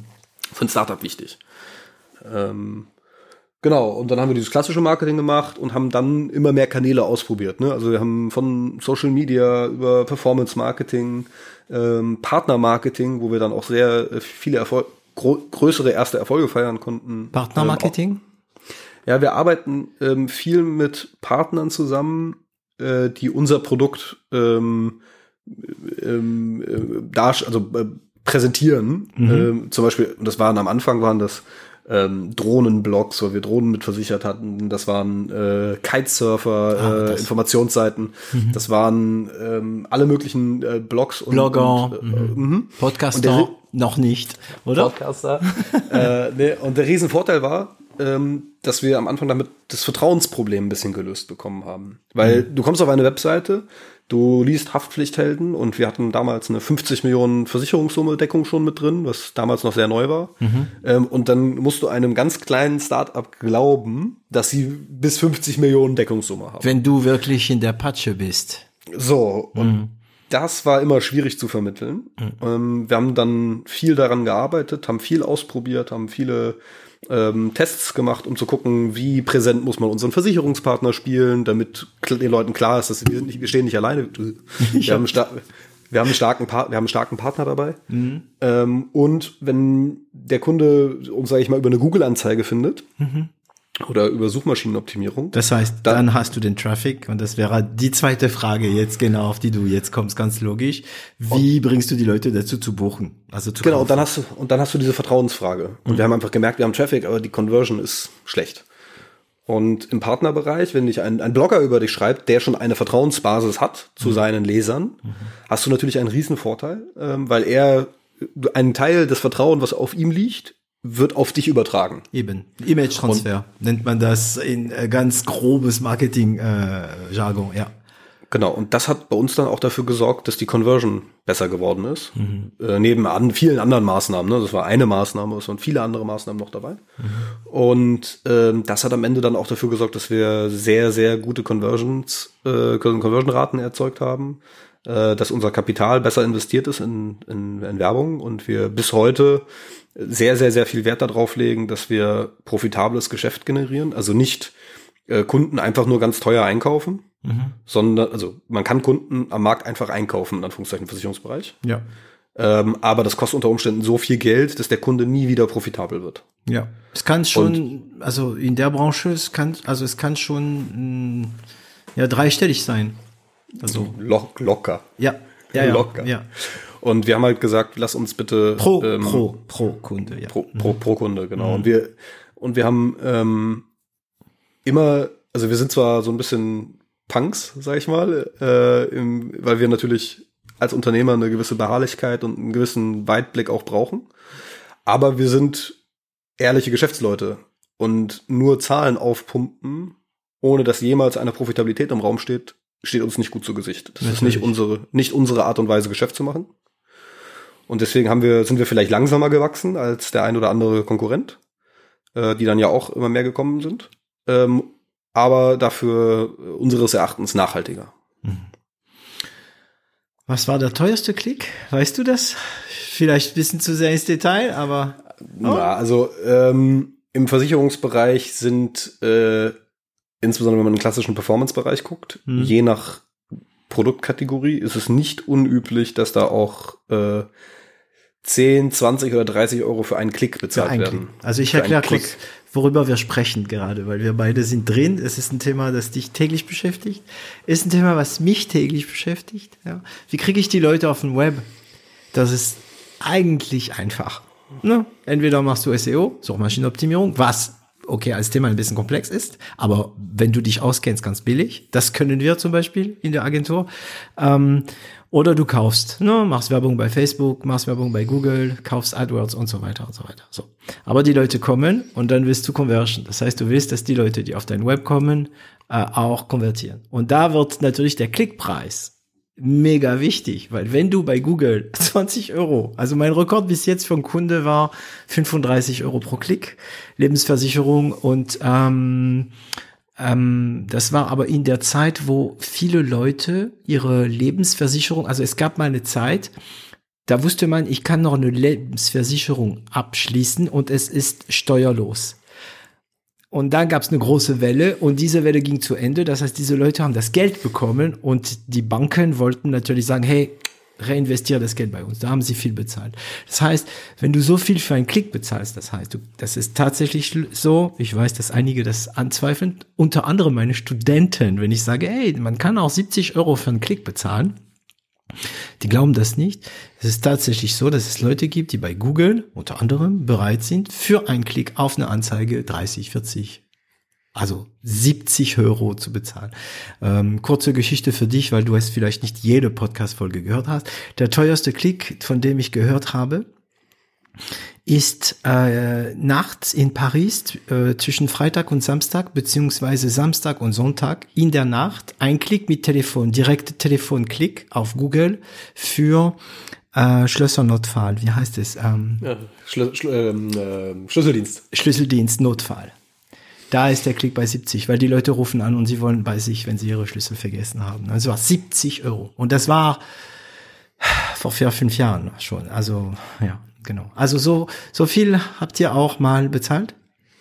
Äh, nee, oder? Im Schnitt auf keinen Fall. Äh, und wir haben, wir haben dadurch, dass wir, ähm, wie soll ich sagen, also wir haben halt versucht, ähm, immer möglichst kapitalsensitiv umzugehen, also mit unserem Kapital vorsichtig umzugehen, hm. weil wir auch äh, nicht zu einem frühen Zeitpunkt schon mehrere Millionen eingesammelt haben, wo es dann auch einfach darum geht, äh, Geld äh, auszugeben. Hm. Es gibt bei so, bei so Finanzierungsthematiken gibt es immer zwei Probleme. Das eine ist zu wenig Geld, weil dann kannst du nicht alles ausprobieren und nicht genug lernen in ja. kurzer Geschwindigkeit. Und das andere ist zu viel Geld. Weil wenn man zu viel Geld hat, macht man irgendwann Blödsinn. Ja, man wirft durchs Fenster. Genau, man macht irgendwann einfach, wird, wird unvorsichtig. Da erzählt Daniel Wild in seine, in seine ähm, Folge einiges darüber, wie die dafür Plakat und Fernsehwerbung, alles, alles, das hat nichts gebracht. Und wir hatten, glaube ich, ähm, rückblickend gesagt, muss man sagen, glaube ich, haben wir eher äh, auf der Ecke zu wenig Geld gesessen, mhm. ähm, weil wir sehr vorsichtig damit umgegangen sind, zum einen. Ähm, und weil wir immer sehr produkt- und kundenfokussiert und äh, verliebt auch waren. Also nicht, äh, nicht negativ verliebt, sondern, also nicht übermäßig verliebt, sondern äh, aber einen sehr starken Fokus auf unser Produkt und unseren Endkunden hatten und auf unseren, auf unseren Usern. Schon von ähm, Anfang an, ne? Wenn wir nicht das beste Produkt machen, dann machen wir es nicht. Genau. Und mhm. auch immer sehr auf den, auf den, auf den Menschen sogar. Also ich möchte dieses, mag dieses Kunden fokussiert nicht, sondern eher Menschen fokussiert. Mhm. Weil hinter jedem äh, potenziellen Kunden oder User steht ein Mensch mit Bedürfnissen. Und Sicherheit ist ein Grundbedürfnis, was wir versuchen zu erfüllen oder ja. was wir erfüllen ja. als Versicherung. Und diesen Fokus hatten wir von Tag eins und der hat uns immer geeint. Der hat auch immer dafür gesorgt, dass wir selbst bei den hitzigsten Diskussionen, ähm, die man in einem Gründerteam immer wieder hat. Mhm. Ähm, es riecht gerade sehr nach Erfahrung. Ja, natürlich, natürlich. ja. Ähm, man hat in einem Gründerteam oder auch in einem sehr jungen Startup-Team äh, mit den ersten Mitarbeitern ähm, sehr häufig äh, auch ähm, sehr starke Diskussionen, äh, die auch mal hitzig werden. Mhm. Aber wenn man ein gemeinsames Ziel hat, also ein Fokus, ein, ein wir möchten das Beste für den, für den Menschen hinterm Kunden, mhm. dann sind diese ähm, Diskussionen zwar hitzig, aber zielorientiert. Ja. Und da geht es dann nicht darum, ich habe aber jetzt das größte Ego, ähm, weil das ist absolutes Gift für solche Diskussionen, insbesondere in so einer Phase, wo noch sehr viel ähm, in Bewegung ist. Mhm. Und man muss das Ego einfach an der Tür abgeben und sagen, ich führe jetzt eine, ähm, eine zielorientierte Diskussion mhm. ähm, und möchte jetzt nicht meinen Willen durchdrücken, nur weil ich Gründer bin oder weil ich äh, Marketingchef bin oder technischer Leiter bin. Das ist dann nicht wichtig. Und, und wahrscheinlich hast du das, das Wort nicht im Mund genommen, weil du es noch nicht verbalisiert hast, sondern nur intuitiv. Ähm, Streitkultur. Gehört Man dazu. muss wie wirklich die, die, gleiche Streitkultur haben. Also ich kenne mh, hm, Familien, wo die Leute sich wirklich furchtbar anschreien und furchtbar Sachen durch, also auf, also, äh, auf den Kopf werfen, aber dann ist alles wieder gut. Ich könnte da nicht auf, also ich würde da mich nicht wohlfühlen. Ich habe ja nicht die gleiche Streitkultur. Ne? Und ähm, du kannst, also wenn alle irgendwie kompromisslos sind, klar, das ist das, was du meinst, das kann nichts werden. Aber die, dass man die gleiche Art hat, sich zu streiten und so weiter. Ähm, und das ist schwer zu erklären, was ist Streitkultur. Ne? Ähm, andere haben einfach Streit nie, aber die haben trotzdem Streit, also auseinander, sagen wir mal ähm, Auseinandersetzungen. Ne? Ähm, aber zurück mal kurz, das heißt, ist interessant, weil über dieses Thema, äh, wie kriegen wir Traffic und wie kriegen wir Conversions, sprichst du sehr ähm, darüber, wie ihr das gemacht habt. Das heißt, diese Agentur hat dieses Prozess, dieses Probiererei mitgemacht oder kam die Agentur mit Lösungen? Diese Marketingagentur? Mm, ja, diese Marketingagentur war keine, also wir haben mit äh, verschiedenen Partnern zusammengearbeitet. Mhm. Ähm, diese Agentur, die ich eben angesprochen hatte, war eine, Entschuldigung, ähm, war eine äh, reine Performance-Marketing-Agentur. Das heißt? Die haben ausschließlich äh, Google Advertisement, äh, Suchmaschinen-Advertisement gemacht. Mhm. Wir haben dann auch noch andere ähm, ähm, Partner, ähm, Dienstleister gefunden, die zum Beispiel in äh, Facebook-Gruppen äh, Werbung gemacht haben, die äh, eigene Netzwerke an Webseiten hatten, ähm, also wir haben sehr, sehr äh, divers mit verschiedenen Leuten gearbeitet, die verschiedene die, die einen verschiedenen Fokus hatten. Wir haben eine, Free, eine gute Freelancerin gehabt, die äh, den ganzen Bereich ähm, Social Media Marketing sehr gut gemacht hat. Mhm. Ähm, und ähm, und die Landingpage, also diese Seiten, auf die diese Besucher kamen, wer hat sie gemacht? Die haben wir selbst gemacht. Ah, da habt ihr viel probiert, oder? Genau, da haben wir sehr viel ausprobiert. Mhm. Ähm, und dann auch mit unseren ersten Mitarbeitern auch äh, teilweise extreme Glücksgriffe gehabt, äh, die äh, einen ähnlichen, oder bis heute haben wir mit unseren Kolleginnen und Kollegen extrem viel, ähm, wir legen sehr viel Sorgfalt darauf, wie wir Leute einstellen, was für mhm. Leute wir einstellen, ob die zum Unternehmen passen, ob die eine ähnliche Zielsetzung haben. Gleiche Streitkultur. Gleiche Streitkultur gehört dazu, ganz mhm. klar. Ähm, und ähm, eine hohe Identifikation dann auch mitbringen zum Unternehmen, zu dem Produkt mhm. und dann dadurch auch ähm, sehr viel äh, mit Ideen ähm, kommen und überlegen, äh, wie kann ich da noch was verbessern, wie können wir da noch mal versuchen, ob wir da mehr Vertrauen, mehr Conversion rausholen können, ähm, muss da vielleicht ein anderes Bild hin, weil das ein anderes Gefühl erzeugt mhm. ähm, und all diese und all, also wenn man sich dann mit Leuten umgibt, die dieses ähm, die diesen Fokus auf, äh, auf einem Vorantreiben haben und ein anderes Skillset mitbringen als man selbst, mhm. ähm, dann erzeugt das meistens sehr gute Ergebnisse. Und wie wurde das honoriert? Also wurde das immer nur, äh, also Stunden honoriert oder wurde das auch manchmal über Provision honoriert? Weil mh, der Lars, der hat natürlich das Glück gehabt, dass er ein paar Jungs gefunden hatte, die sich gerade, ich glaube, mich zu erinnern, die hatten gerade die Agentur gegründet und haben gesagt, hey, wir wollen einfach nur Provision. Und das ist ideal. Ne? Du kriegst, du bezahlst nur, wenn du sowieso Geld bekommst. Wie war es bei euch? Wir haben das beim ähm, bei der Agentur, mit der wir zusammengearbeitet haben, wir tatsächlich auch auf einer, also die haben einen Prozentsatz bekommen hm. Äh, auf investiert, investiertes Kapital, also investiertes Budget mhm. ähm, und dann nochmal eine Bonusvereinbarung auf ähm, äh, auf Abschlüsse. Auf Abschlüsse. Aber ähm, und man muss dann auch ein bisschen steuern. Also Lars hatte da, La, Lars war richtig, ne? Ja, äh, Lars, hatte da, glaube ich, Lars hatte da, glaube ich, extrem viel äh, Glück, dass er so eine ganz frische Agentur ja. hatte, die auch gesagt haben, so, also minimaler Sockelbetrag und ansonsten nur Feldprovision, ja. Mhm. Mhm. Okay. Ähm, das Glück hatten wir vielleicht nicht. Okay. Aber ähm, dadurch, und dadurch hast du halt ein bisschen mehr Aufwand bei der Steuerung. Und mehr Risiko bisschen, auch, ne? Ja, du musst ein bisschen mehr auf, du musst den, du musst den Dienstleister dann mehr steuern. Ja, ja, ja. Ähm, heißt also auch, ihr habt nicht nur ein, also ein Software, sagen, nennen wir Software gehabt, ne? ihr habt ja ähm, Akquise gehabt ähm, und in eurem Produkt war schon alles dabei. Das heißt, ich konnte damals schon einfach nur Kunde sein oder ich könnte auch Kunde wirbt Kunde, da habt ihr schon Prozesse gehabt und so weiter im System drin. Das war ein absolutes Kernfeature von Anfang an, mhm. dass jeder Kunde bekommt bei uns einen, ähm, wir nennen das einen Heldencode, also das ist wie ein klassischer Gutscheincode. Mhm. Ähm, und wenn ich den meinem, sag ich mal, meinem Freund empfehle, ähm, dann spart mein Freund und ich. Ah, okay, beide. Äh, also immer beide, weil wir gesagt haben, es, sonst ist das so ein Verkaufsgespräch, ne? Und äh, da sind Menschen bei Versicherungen extrem empfindlich ja, der will mir ja nur was verkaufen. Mhm. Äh, und da gab es in der Vergangenheit ja auch andere Geschäftsmodelle, die diesen Vertrieb, sage ich mal, sehr stark für sich gesehen haben. Also so, so ein klassisches Strukturvertrieb-Thematik.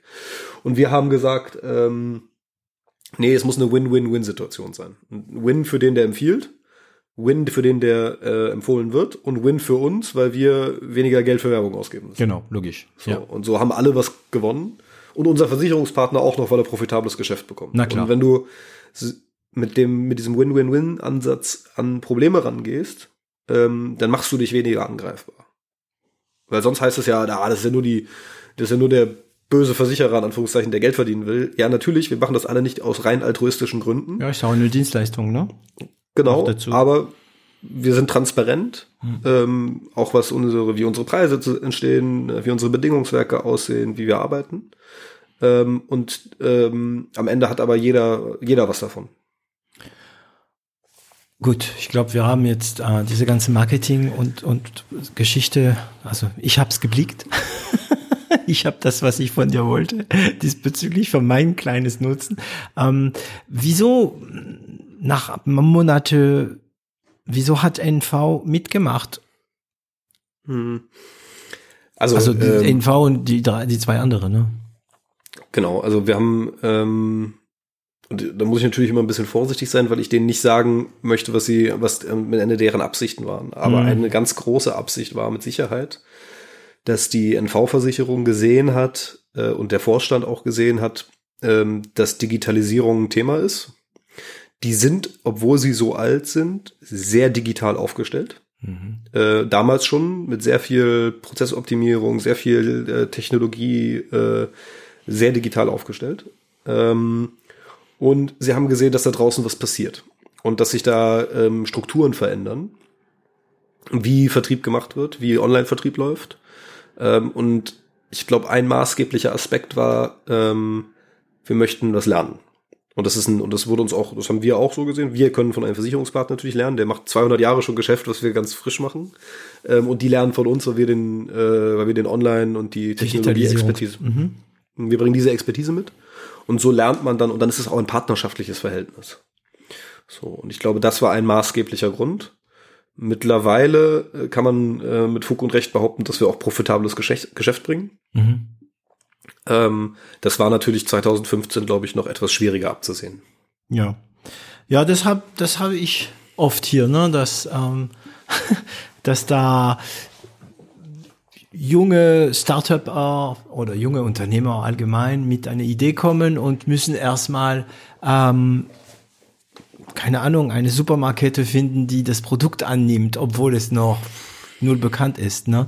Ähm, du hast also auch gesagt, ihr habt durch diese Zeit, wo ihr nach ähm, Versicherungen gesucht habt, ähm, auch nach Investoren gesucht und gefunden ziemlich früh.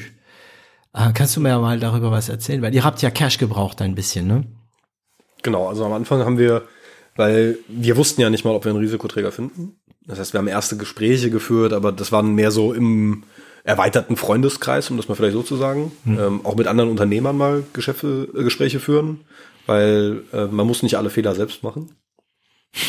ähm, Smart ja, Money, ja. Es mhm. ist halt so am Ende des Tages. Ja. Ähm, und ähm, und als wir dann einen Risikoträger hatten, ein Produkt hatten, dann sind wir aktiv richtig auf die Suche gegangen. So, ähm, weil sonst verbrennst du dir irgendwann auch Kontakte natürlich. Und ähm, sind dann auf Business Angels ähm, mit äh, entweder sehr viel Erfahrung, äh, kleinen Fonds äh, zugegangen äh, oder mit noch relativ frisch in dem, in dem ganzen Bereich. Da gab's gab's beides. Wir haben auch ein sehr diverses Feld von Business Angels mittlerweile. Ähm, teilweise mit Markterfahrung, also im Versicherungsbereich, teilweise nicht. Ähm, und das ist auch wichtig, weil in so, insbesondere in so einer Anfangsphase können Angels sehr viel beitragen, ähm, was, ähm, also wo es nicht nur um Kapital geht, sondern da geht es dann um Kontakte, da geht es um äh, äh, Sparring auch mal, ähm, ja. da geht es um Marktinsights, die man vielleicht sonst schwierig hat, wenn man nicht aus dem Bereich kommt oder noch frisch in dem Bereich ist. Und ähm, genau das waren so unsere ersten, ähm, unsere ersten Investoren. Dann hat unser äh, einer unserer ersten Investoren war ein ehemaliger Arbeitgeber von einem meiner Mitgründer, der gesagt hat, ja, äh, das finden wir spannend, wir möchten gerne was lernen. Äh, ähm, und die haben uns dann sogar die ersten drei, vier Monate ein Büro zur Verfügung gestellt. Ach, cool. als, so, wo wir dann zwei Räume von denen in, in, äh, hatten in Hamburg, was, was natürlich auch äh, immer Geld kostet. Ne? Das heißt, wir haben die ersten drei Monate Gold Miete zahlen mhm. müssen. Ähm, und ähm, ja, genau. Und das war so der, äh, das war so der Startschuss und äh, gab uns so die Möglichkeit auch äh, äh, die ersten ähm, Gelder. Ja, ja, die ersten Gelder zu haben, aber eher fürs Unternehmen selbst, hm. weniger für uns. Wir haben alle unser Erspartes eigentlich auf den Kopf geknallt zum Leben. Also haben auch monatelang nichts verdient. Äh, und das ist gerade, wenn man irgendwie, ich bin damals nach Hamburg gezogen ähm, für das Unternehmen. Mhm. Ähm, wenn man irgendwie in Hamburg Fuß fasst, äh, Umzug und dann auch eine Wohnung bezahlen muss und äh, so, da, da gehören ja auch so, so Lebenserhaltungskosten dazu. Ja, da geht ähm, schon viel Geld äh, weg vom Konto. Oh, ich sehe Schmerzen in dein Gesicht. Ja, natürlich, natürlich. Echt? Äh, also, gab es so eine Phase, äh, ups, also es gab, gab es diese, weil für mich ist es so, du hast ja doch die Agentur. Ja, klar, aber man, man hat sich ja, also, das muss man sagen, ähm, wir sind, also ich habe die Agentur mit einem Kommilitonen damals gegründet, äh, den ich später zum späteren Zeitpunkt rausgekauft habe. Mhm.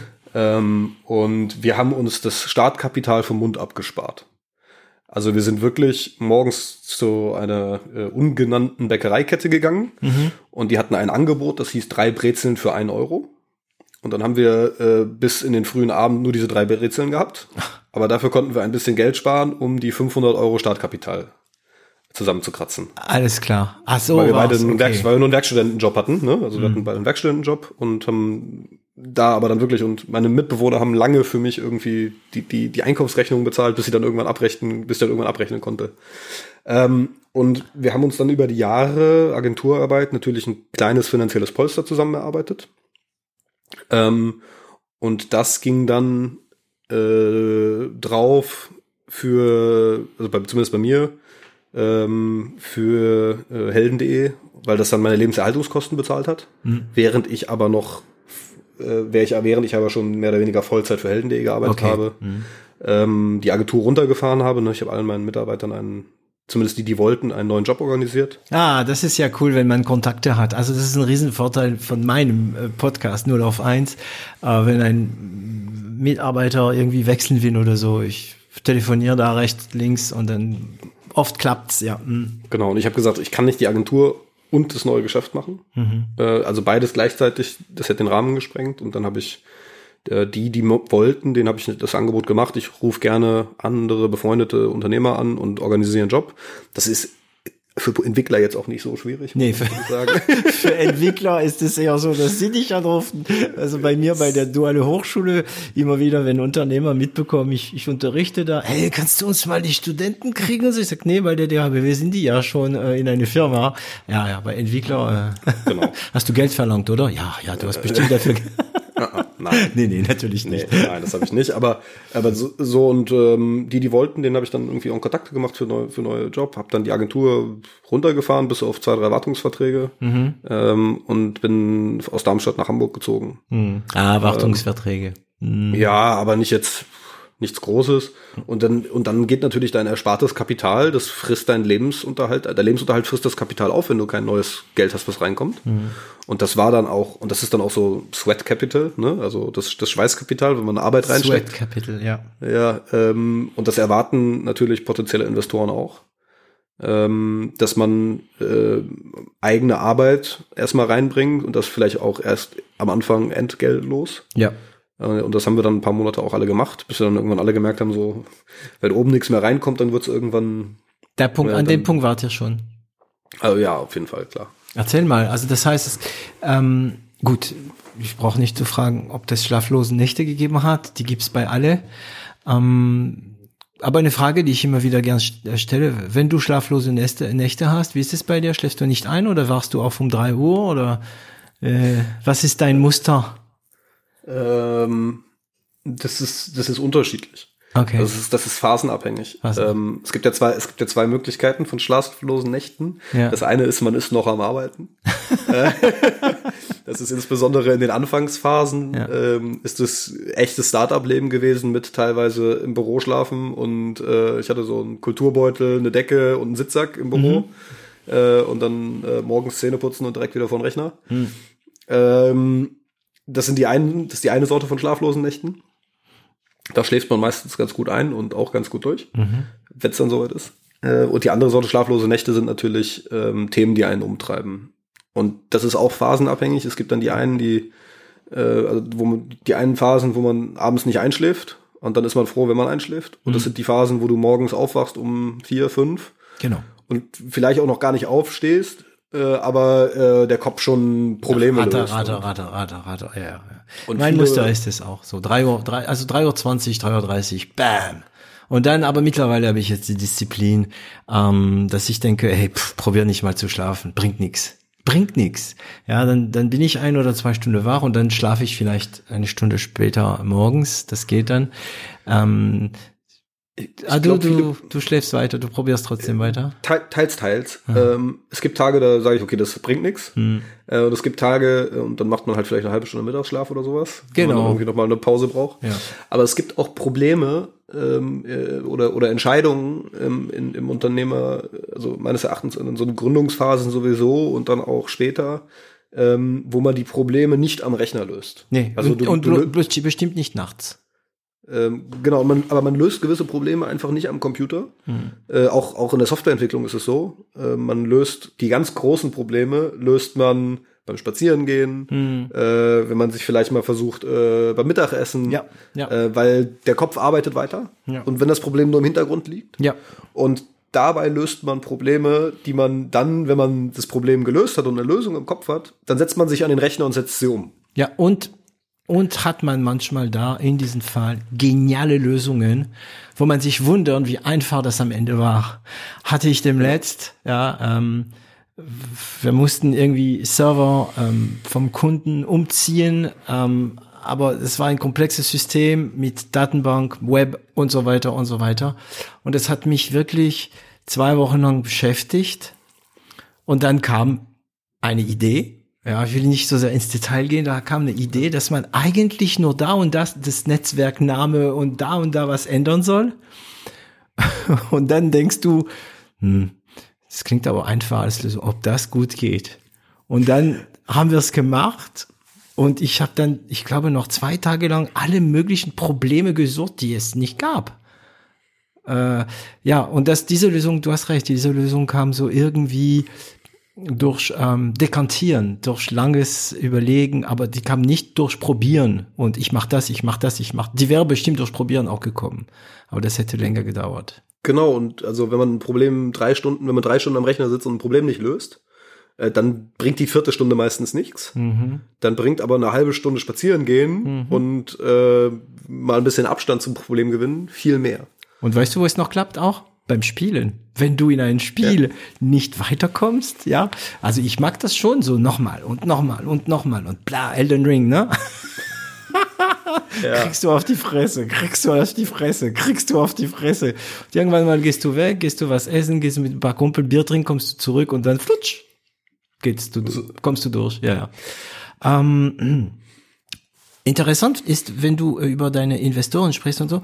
Also die meisten, wenn sie über Investoren sprechen, gibt's halt eine Investitionsrunde und dann äh, während dieser Investitionsrunde kommen vielleicht mehrere Investoren, aber da kommt eine Summe unterm Strich. Bei dir habe ich das Gefühl, ja, da war mal da ein bisschen was, da ein bisschen was, da ein bisschen was, oder war das eher auch so strukturiert mit Investitionsrunden? Nee, wir haben auch Runden gemacht. Ähm, also wir haben unsere erste Runde mit mehreren Angels gemacht. Ähm, ähm, und äh, Wie viel? äh, wie viel die Summe, wie viel die Runde war oder wie viele Angels? wie viel, also wie viel Geld habt ihr bekommen? Die üblichen Fragen. Ähm, wie viel Geld bekommen, wie viel dafür be- gegeben? Wir haben, wir haben unsere, ähm, äh, wir haben unsere Runden nie offengelegt und das werde ich jetzt an der Stelle nicht verändern. Ähm, wir haben, äh, das, das ist öffentlich, wir haben letztes Jahr eine, ähm, eine deutliche Runde gemacht, nochmal ähm, mit mehreren Millionen, ähm, aber unsere und, und aber unsere Runden haben wir nie öffentlich öffentlich kommuniziert und äh, haben da Stillschweigen vereinbart an der Stelle einfach. Klar, aber So sagen wir wir- mal ähm, siebenstellig. Äh, unsere ersten Runden nein. Nee, Unsere nee, ersten jetzt Runden, insgesamt seit Anfang an. Ja, mehr, ein bisschen mehr sogar. Ne? Also ein Okay. bisschen deutlich drüber. Achtstellig Äh, und, also. Ja. Okay. Und ähm, da, also über die Jahre, ne? Ja. Äh, aber wir haben die einzelnen Runden und Bewertungen und so, das haben wir nie öffentlich gemacht. Aber die Valorisierung ist noch, noch achtstellig. Sie ist noch nicht neunstellig, oder? Kommt noch. Kommt noch. äh, aber das, Ich du, du, du, du ich hattest ja muss gesagt, sagen, du bohrst nach, alles gut. Ja, ja. Äh, aber ähm, mehr möchte ich an der Stelle dann einfach nicht. Wir haben heute, ich muss sagen, ich werde nicht nennen, aber wir haben heute äh, bei der Podcastaufnahme einen Gast. Es passiert immer wieder, dass wir einen Gast haben, der einfach da ähm, mithört und ich sehe gerade, wie er sich kaputt lacht, weil er kennt genau meine Fragen. Er kennt dich auch und weiß ganz genau, wie du reagierst. Ähm, okay, das heißt, es gab Investitionsrunde. Ähm, ihr Genau, seid am Anfang, am Anfang mit Angels, ne? Und dann später mit, ähm, ähm, wie soll ich sagen, ähm, Kapital aus einem Fonds im Grunde genommen. äh, viel Smart Money auch, so viele Erfahrung. Ja.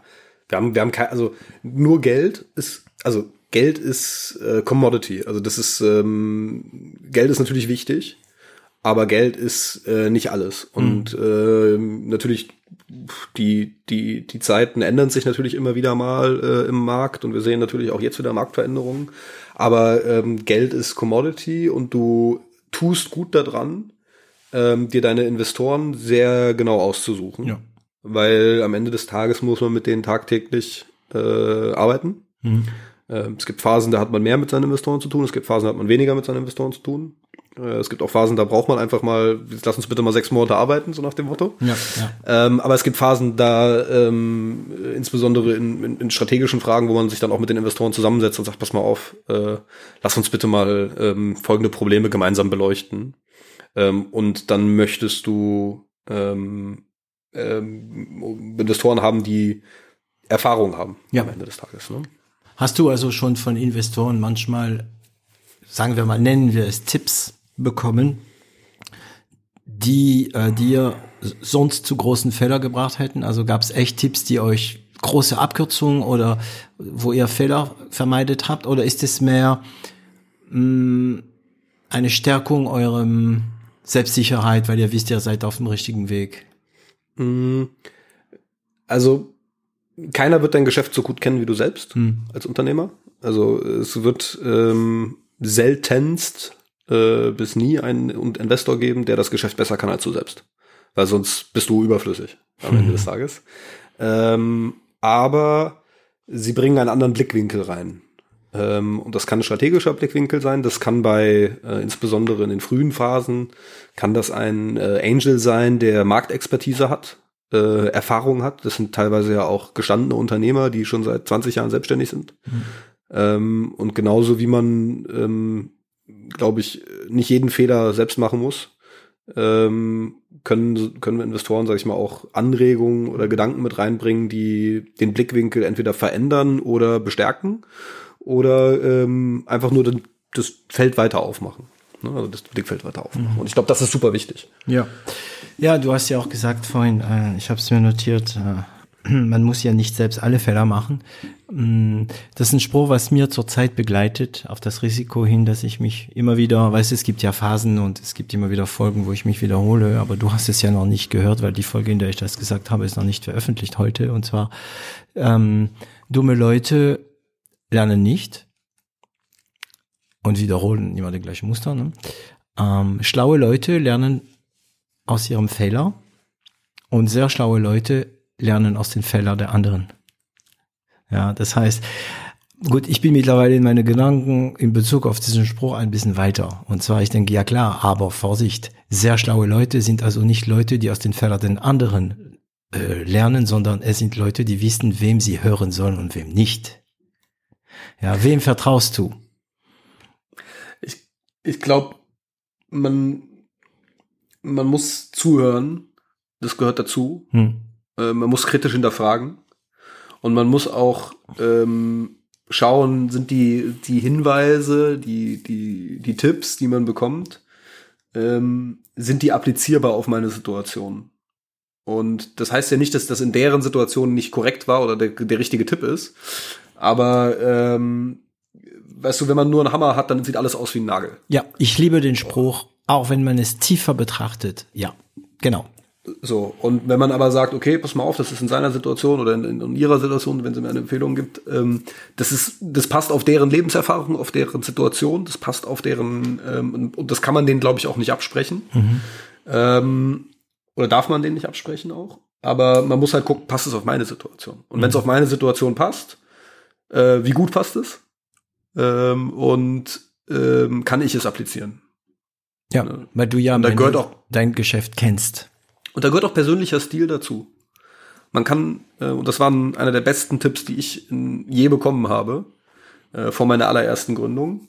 Ähm, also äh, Setting war, ich habe äh, damals, äh, mein, komm, also ich bin komme aus einer Unternehmerfamilie, Gastronomie mhm. und äh, meine ganze Familie ist irgendwie selbstständig gefühlt. Ähm, aber der, ich, ich habe auf einer auf einer Feier gearbeitet und ähm, sehr viele sehr interessante Gäste dabei gewesen ähm, und ein, ähm, ein, ein erfolgreicher Unternehmer, äh, zu dem Zeitpunkt schon in Rente. Und er hatte mich so ein bisschen gefragt, was ich mache. Und ich habe gesagt, ja, gerade dabei, Unternehmensgründung vorzubereiten, Steppenkapital zusammen zu, für die Agentur, ne? Mhm. Und, äh, oder für die Produktidee, die wir damals hatten. Ähm, und er sagte dann, es gibt zwei Möglichkeiten, ein Unternehmen zu führen. Mhm. Und ähm, man kann, man kann Unternehmen auf verschiedene Arten und Weisen sehr erfolgreich aufbauen. Und es gibt Welt- und, und bei uns im Umkreis, wo ich, wo ich herkomme, gibt es zwei Unternehmen, die sind Weltmarktführer in, in komplett unterschiedlichen Bereichen.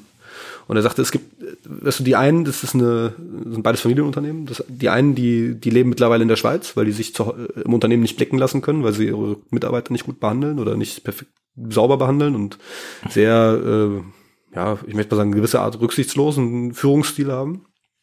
Und das andere ist ein Unternehmen, wo wenn der Senior durch die Halle läuft, durch die Betriebshalle, dann wird er gegrüßt und alle mögen ihn und mhm. er hat einen äh, sehr äh, mitarbeiterfreundlichen Unternehmen, Führungsstil. Mhm. So. Und mit beidem kann man erfolgreiche Unternehmen aufbauen. Beides funktioniert. Und auch alles dazwischen, ja. Und alles dazwischen. Mhm. So, die Frage ist nur, mit welchem dieser Führungsstile kannst du morgens aufstehen und in den Spiegel gucken und sagen, ich fühle mich wohl mit der Situation? So. Und ich weiß, dass ich das nicht könnte, wenn ich weiß, ich bin nur der knallharte Boss, der irgendwie ähm, nur, also der, der, der kein Verständnis für den Menschen hinterm Mitarbeiter oder Kollegen hat. Mhm. Äh, das könnte ich nicht. Und äh, deswegen ist so ein, so ein, so ein fairer Führungsstil, glaube ich, ultra wichtig. Ähm, und äh, wie gesagt, Erfolg kann man mit beidem haben. Ja. Ähm, ich hatte teilweise dieses Gespräch mit Matthias Fischer-Dick in eine Sondersendung. Und ähm, er erzählte über die Art, ich glaube, wie man ich denke, das war in der 80er, 90er, wie man so Manager ausgesucht hat, also Top-Manager, ne? Also welche, die wirklich ähm, auf dem höheren äh, Level äh, sind. Und zwar, dass es äh, sehr beliebt war, diese leicht psychopathische Leute zu nehmen, die null Empathie, gnadenlos waren, einfach nur ähm, friss oder stirb. Ähm, also es wäre die, die von die, von denen du sprichst in der Schweiz, weil die sich nicht blicken lassen können. Mm, also in der Theorie ist es wirklich so. Ich, man, man soll sich das auswählen, aussuchen. Aber da bin ich wieder bei Dennis Rodman. Ne? Da gibt's ja auch alles rumherum und es gibt ja auch alle, die dir sagen, was. Ja und ich war, ich meine, bin mir sicher, du hast ja auch gehört. Ja, du, also hier, also ich bin Schwabe. Okay, deswegen erlaube ich mir das zu sagen, was ich jetzt sagen werde. Hm? Hm, und ich liebe Schwaben. Aber hier wird nicht so gelobt. Ne? Und ich bin der Meinung, dass zum Beispiel Loben von Mitarbeitern, wenn sie was Gutes machen, ja, ähm, eine, eine wie Benzin ist für den. Das, das motiviert, das motiviert sie sehr. Und das gibt die auch, das gibt den Mitarbeiter eine gewisse Ruhe die machen sich weniger Sorgen über bestimmte Sachen. Sie gehen mehr nach vorne, sie gehen mehr Risiko ein. So. Aber du hörst sofort, auch wenn du lobst, ja, aber du darfst die Leute nicht so viel loben, sonst, sonst wollen sie mehr Geld. ja. Und dann, wenn du nett bist, sag, ja, wenn du zu nett bist, dann wirst du wie der und der, die sind dran pleite gegangen, weil ihre Mitarbeiter sie gefressen haben. Und auf die andere Seite hörst du, ja, aber Achtung, wenn du zu hart bist, gehen sie weg. Das heißt, ich weiß, dass du dich da sehr viel Gedanken machst, allgemein. Es ist ja auch bekannt, dass du das machst über, was habe ich für einen Führungsstil? Kann ich mir, in, kann ich mich selbst in den Spiegel gucken? Die Frage ist, wie findest du deinen Führungsstil? Suchst du ihn? Oder lässt du nur einfach Sachen zu, bis du merkst, dass es funktioniert? Wie gehst du ran? Hm. Also ich glaube, das ist erstmal, das ist eine Fähigkeit, ähm, die man nicht an der Uni lernt. Ja, das gibt's mhm. natürlich, äh, du hast natürlich dein, deine Unternehmensführung ist natürlich ein Fach, auch eine Wirtschaftsinformatik, Studium natürlich. Ähm, aber das ist eine Sache, die, die muss man ausprobieren. Und die muss man, äh, die muss man, die lernt man nur durch Ausprobieren. Und man macht Fehler, das gehört dazu. Ähm, man muss die sich, glaube ich, man muss die sich und äh, dann gegebenenfalls auch den, den äh, Kollegen und Kolleginnen auch eingestehen. Ähm, kein Mensch ist fehlerfrei. Kein, kein Kollege ist fehlerfrei kein, keine Führungspersönlichkeit oder keine Führungskraft ist fehlerfrei.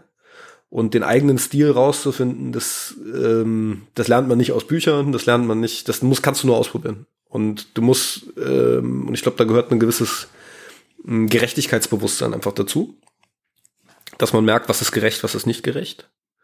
Ähm, und das ist, glaube ich, eine Sache, die ist auch im Wandel. Also die verändert sich auch ähm, über ähm, mit durch Erfahrungen einfach. Hm. So, es gibt Dinge, die kann man nicht zulassen, die sind, die sind indiskutabel. Für dich. Es, ja, genau. ich glaube, ich glaube, äh, also natürlich generalisiere ich jetzt, aber ich glaube, die, es gibt gewisse Dinge, die sind für jeden indis, sollten für jeden indiskutabel sein, weil sie ein nicht gutes Arbeitsklima schaffen und jemand, der sich bei der Arbeit nicht wohlfühlt, der wird keine gute Leistung bringen. Mhm. Ähm, jemand, der, das sind alles keine, also kein Mensch, sind ja, Menschen sind ja keine Dressurpferde am Ende des Tages. Ähm, so, das heißt, ein gewisses Wohlfühlen gehört dazu und dafür muss man eine Arbeitsumgebung schaffen, die konstruktiv ist. Mhm. Ähm, und das ist für mich nicht diskutabel zum Beispiel. Mhm. Also was meine Firma und meine Überzeugungen angeht, bin ich voll auf deine Wellenlinie. Ich bin jeder, ich glaube, nicht so positiv wie du. Ich denke, dass auch ganz schlechte Modelle funktionieren. Ähm, und nüchtern betrachtet, also versuch, ich versuche es neutral, wirklich neutral, weil es, es, es entspricht überhaupt nicht meine äh, Überzeugungen, aber neutral gesehen kannst du als Riesen A, ja, den Rest des Wortes kann sich jeder selbst denken, als Riesen A kannst du erfolgreiche Firmen haben, mit super unglücklichen Menschen. Natürlich hast du viel Wechsel. Du hast viel Wechsel, du wechselst, ne? Ähm, ich glaube, du wirst auch nie lange Rockstars bei dir haben. Also Rockstars sind diese Mitarbeiter, die pff, ja ähm, alles alles wachsen lassen. Ähm, ich denke, beide Modelle funktionieren und auch alles dazwischen. Ähm, Und ich kenne ja Beispiele von Leute. Ich frage mich nur manchmal, wäre es nicht einfacher, wenn man weniger empathisch wäre für einen selbst? Ja, natürlich, du machst dir weniger Gedanken. Ja. Ähm, wenn du dir in dem Moment weniger Gedanken machst, macht es das für dich leichter. Die Frage ist, macht es dich erfolgreicher? Ähm, ja, ich glaube, man kann Unternehmen führen, genauso wie du beschrieben hast, als mhm. riesen äh, Wort bitte hier einfügen. ähm, das funktioniert. Mhm. Ähm, wie gesagt, die Frage ist erstmal, A, fühle ich mich wohl damit? Und in welchem Bereich bin ich unterwegs? Weil äh, insbesondere, wenn wir in einem Bereich unterwegs sind, in dem The War for Talent, also der komplette, der, das komplette Werben um Talente, um qualifiziertes Personal. Äh, das ist ein Argument. Äh, ähm, ein, ein, sag ich mal, jetzt mal, ein hochqualifizierter Marketier, hm. ein hochqualifizierter Entwickler, äh, ein richtig guter, kundenfokussierter User Agent, ein Produktentwickler. Wenn dem das nicht gefällt, dann findet der auch woanders einen Job. Sofort. So, also das heißt, wenn er keinen Sinn sieht in seiner Tätigkeit oder keine Wertschätzung oder ein Umfeld vorfindet, in dem er sich nicht wohlfühlt, dann kann der theoretisch woanders hingehen. Ja, so. das war nicht der Fall in der 80er. Das stimmt. Achtung, siehst du, da haben wir zwei Generationen. Ne? Ich bin der, ich bin die Generation, die, ähm, ich kenne die äh, die 90er und ich weiß, dass es manchmal schwer war, überhaupt einen Job zu finden. Mittlerweile, klar, du musst dich als äh, Manager oder als Unternehmer ähm, Du musst dich anpassen, ja. ja. Ähm, aber es ist doch schön für uns, weil wir ja ganz tolle Typen sind, die äh, Rücksicht nehmen. Ähm, ähm, das heißt für dich, wann, wann, wann, ich meine, wenn du so Kleinunternehmer bist noch, bist du für mich jetzt nicht, ne? Aber wenn du Kleinunternehmer bist, Führungsstil, weißt du, wenn du drei, vier Leute hast, Führungsstil ist noch nicht so ein Thema. Wann, wann hat's angefangen, dich da zu jucken? Gleich nach diese Tipp von dieser Person oder kam es dann mit dem Wachstum zusammen? Naja, also das war ein, ähm, das war ein Tipp, den habe ich bekommen vor der ersten Gründung. Mhm. Ähm, und ähm, das ist ein Tipp, der einen begleitet. Also das ist, das ist ein, ein, ein allgemeingültiger Tipp. Kein Tipp nur für die Startphase, kein Tipp nur für äh, eine starke Wachstumsphase, mhm. sondern das ist ein Tipp, der einen begleitet ähm, und der einen auch immer wieder hinterfragen lässt. So bin ich gerade zufrieden damit. Und ähm, man muss auch aufpassen, wie du schon gesagt hast, man kann nicht zu weich. Das geht auch nicht. Nee. Also wenn du, das geht auch nicht am Ende des Tages, weil es muss rote Linien geben. Es muss, ähm, wir machen das alle nicht aus altruistischen Gründen oder nur aus altruistischen Gründen. Wir wollen natürlich was verbessern, was verändern, aber äh, am Ende des Tages. Ähm, wir müssen was dran verdienen. Wir ja. müssen was dran verdienen, weil das bezahlt die Butter am Ende des Monats. Ja. Und die Kredite ähm, für die Studium der Kinder, der Mitarbeiter und so weiter und so weiter. Mhm. So, das heißt, es ist kein, keine Spa reine Spaßveranstaltung. Mhm. Ne? Also ich habe Spaß an der Arbeit und ich glaube, es ist auch wichtig, dass Menschen Spaß an der Arbeit haben. Aber es ist keine Spaßveranstaltung, sondern mhm. es ist ein Unternehmen mit was gewinnorientiert ist. Ähm, und ich glaube, man kann das aber unter einen Hut bringen. Mhm. Und diese Balance zu finden und wie diese Balance aussieht für jeden Einzelnen, die ist ja. für jeden ein bisschen anders. Ja. Der eine ist vielleicht ein bisschen softer und der andere ist vielleicht ein bisschen härter. Und dann gibt's natürlich die ganz krassen Extreme. Und ich glaube, die ganz krassen Extreme, wie du gesagt hast, da haben sich die Zeiten ein bisschen verändert. Ich glaube, der, der klassische, äh, leicht psychopathische Manager, dessen Zeit ist ähm, zum gewissen Maße vorbei. Ja. Ich treffe sie oft, diese, diese Ex-Manager, die jetzt in der Rente sind, Du weißt ja, wenn man auf bestimmt, in bestimmten Orten gibt, gibt's mehr davon. Ne? Ältere Herren, ja, wenig Frauen, ältere Herren, die, ähm, sagen wir mal, Babyboomer, das heißt, die sind mit Nachkriegwerte geboren, sind aber in eine Überfluss gewachsen. Ähm, es ist echt witzig, wenn die deine Handlungen ähm, betrachten oder, oder kommentieren. Was die mal, du merkst manchmal, nee, so ist es nicht mehr. Ne? Ähm, kannst du eigentlich, kannst du gut delegieren, wenn wir schon beim, beim, beim Mitarbeiter sind? Oh, oh, oh, oh. Ja, der Gesichtsausdruck. ja, ja, ja, ich kommentiere alles. äh, alles gut. Ähm, ich glaube, das ist genauso wie Führung ähm, oder Führungsstil oder mhm. ähm, auch Arbeitsmentalität, also wie geht man mit Arbeit und wie geht man auch mit viel Arbeit und Stress um, Stressresistenz, das sind alle solche Themen und da gehört Delegieren auch dazu, ähm, die man lernen muss. Grundsätzlich, wenn jemand, also man muss, man muss es lernen, man muss lernen, auch Verantwortung abzugeben, weil kein Mitarbeiter, kein, keine Kollegin, kein Kollege wird wachsen, ähm, wenn man keine Verantwortung abgibt. Also mhm. oder, oder, oder den Verantwortung zumisst. Ähm, sondern dann wird dann, also dann geht auch der Entfaltungsspielraum weg. Ja. Ich glaube, dieser Entfaltungsspielraum ist wichtig und gerade als junges Unternehmen, wo einzelne Personen sehr, sehr, sehr viel Einfluss auf den Erfolg der, ähm, des Unternehmens haben, weil den, der Erfolg ist nicht ganz alleine von einem Gründer abhängig, sondern der ist auch von den Personen abhängig, mit denen man sich umgibt. Ähm, genau da ist es auch wichtig, diesen, diesen Spielraum zu geben äh, und diesen und diesen Entfaltungsspielraum. Und Delegieren gehört dazu. Aber ich würde lügen, wenn ich sage, das hat, ist mir immer sehr einfach gefallen.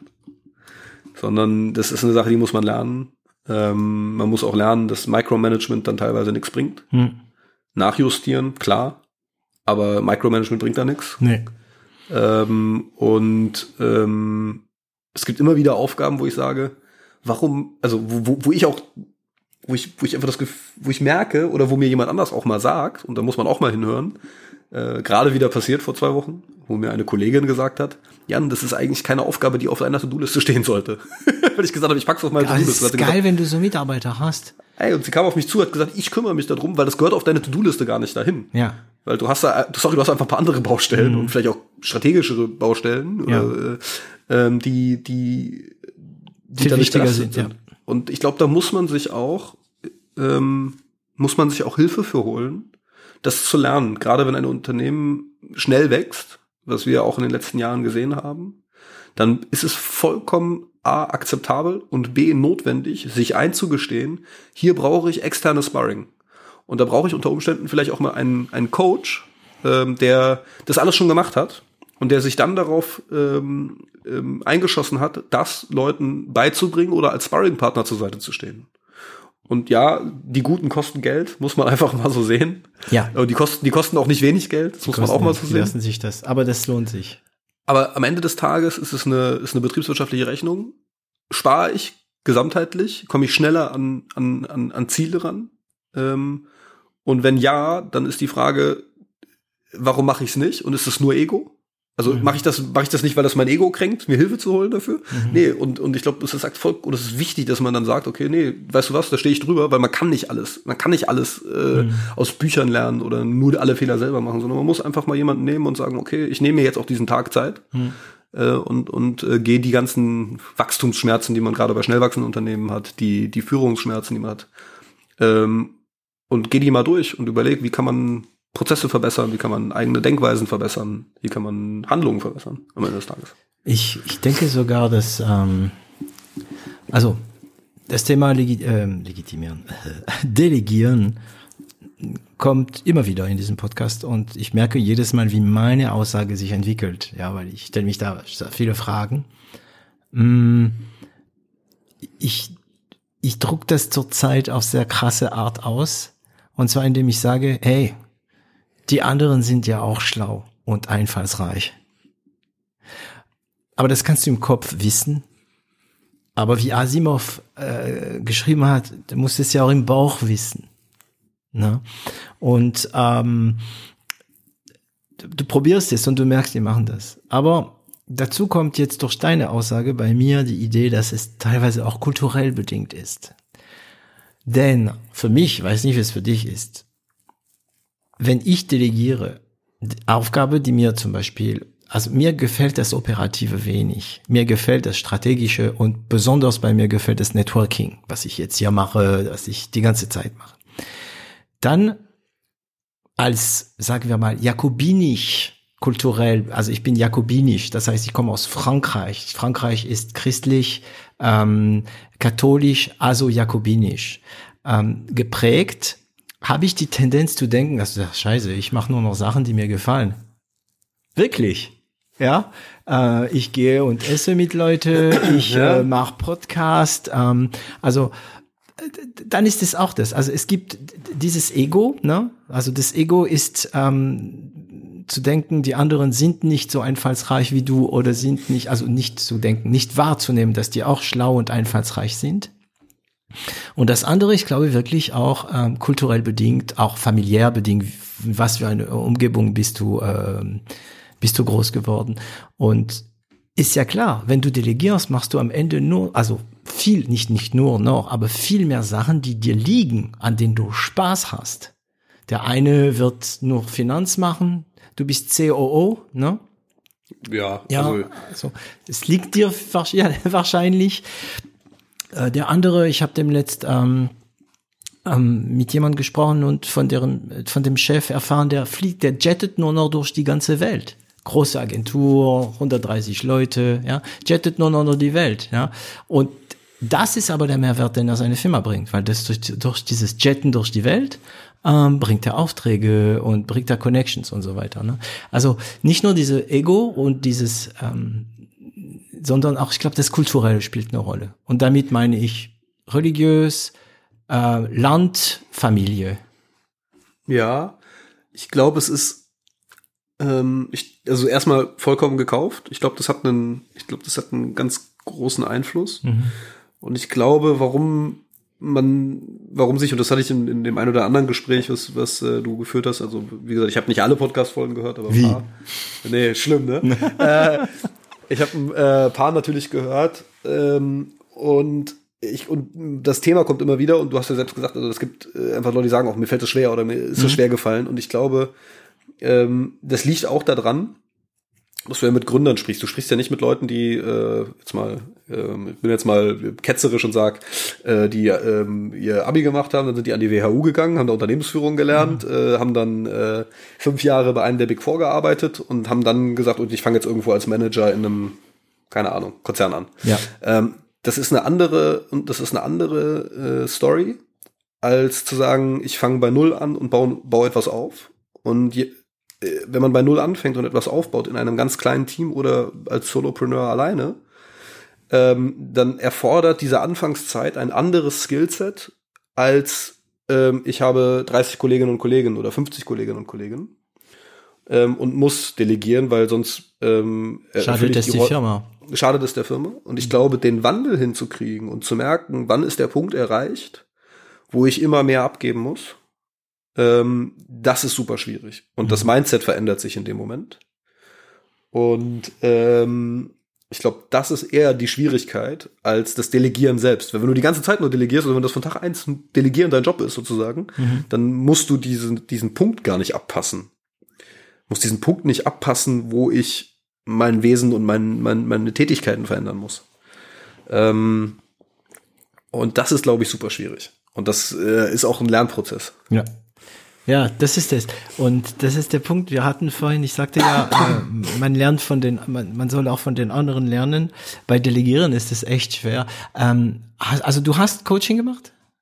Äh, ja, ich ja. nehme äh, bis heute regelmäßig Coachings in Anspruch. Okay. Zum Thema ähm, Themen? Welche Themen? Also Delegiert, Delegieren? Äh, ja, Organisa mhm. Organisationsentwicklung am Ende des Tages auch. Ne? Mhm. Ähm, das gehört dazu, weil ähm, eine Organisation muss sich entwickeln und sie muss auch resilienter werden. Also es kann nicht sein, dass am Anfang ist es normal, dass eine Organisation abhängig ist von einer Person oder von zwei Personen und wenn die nicht mehr da sind, dann funktioniert es nicht mehr oder dann ist es super schwierig, sich davon zu erholen. Mhm.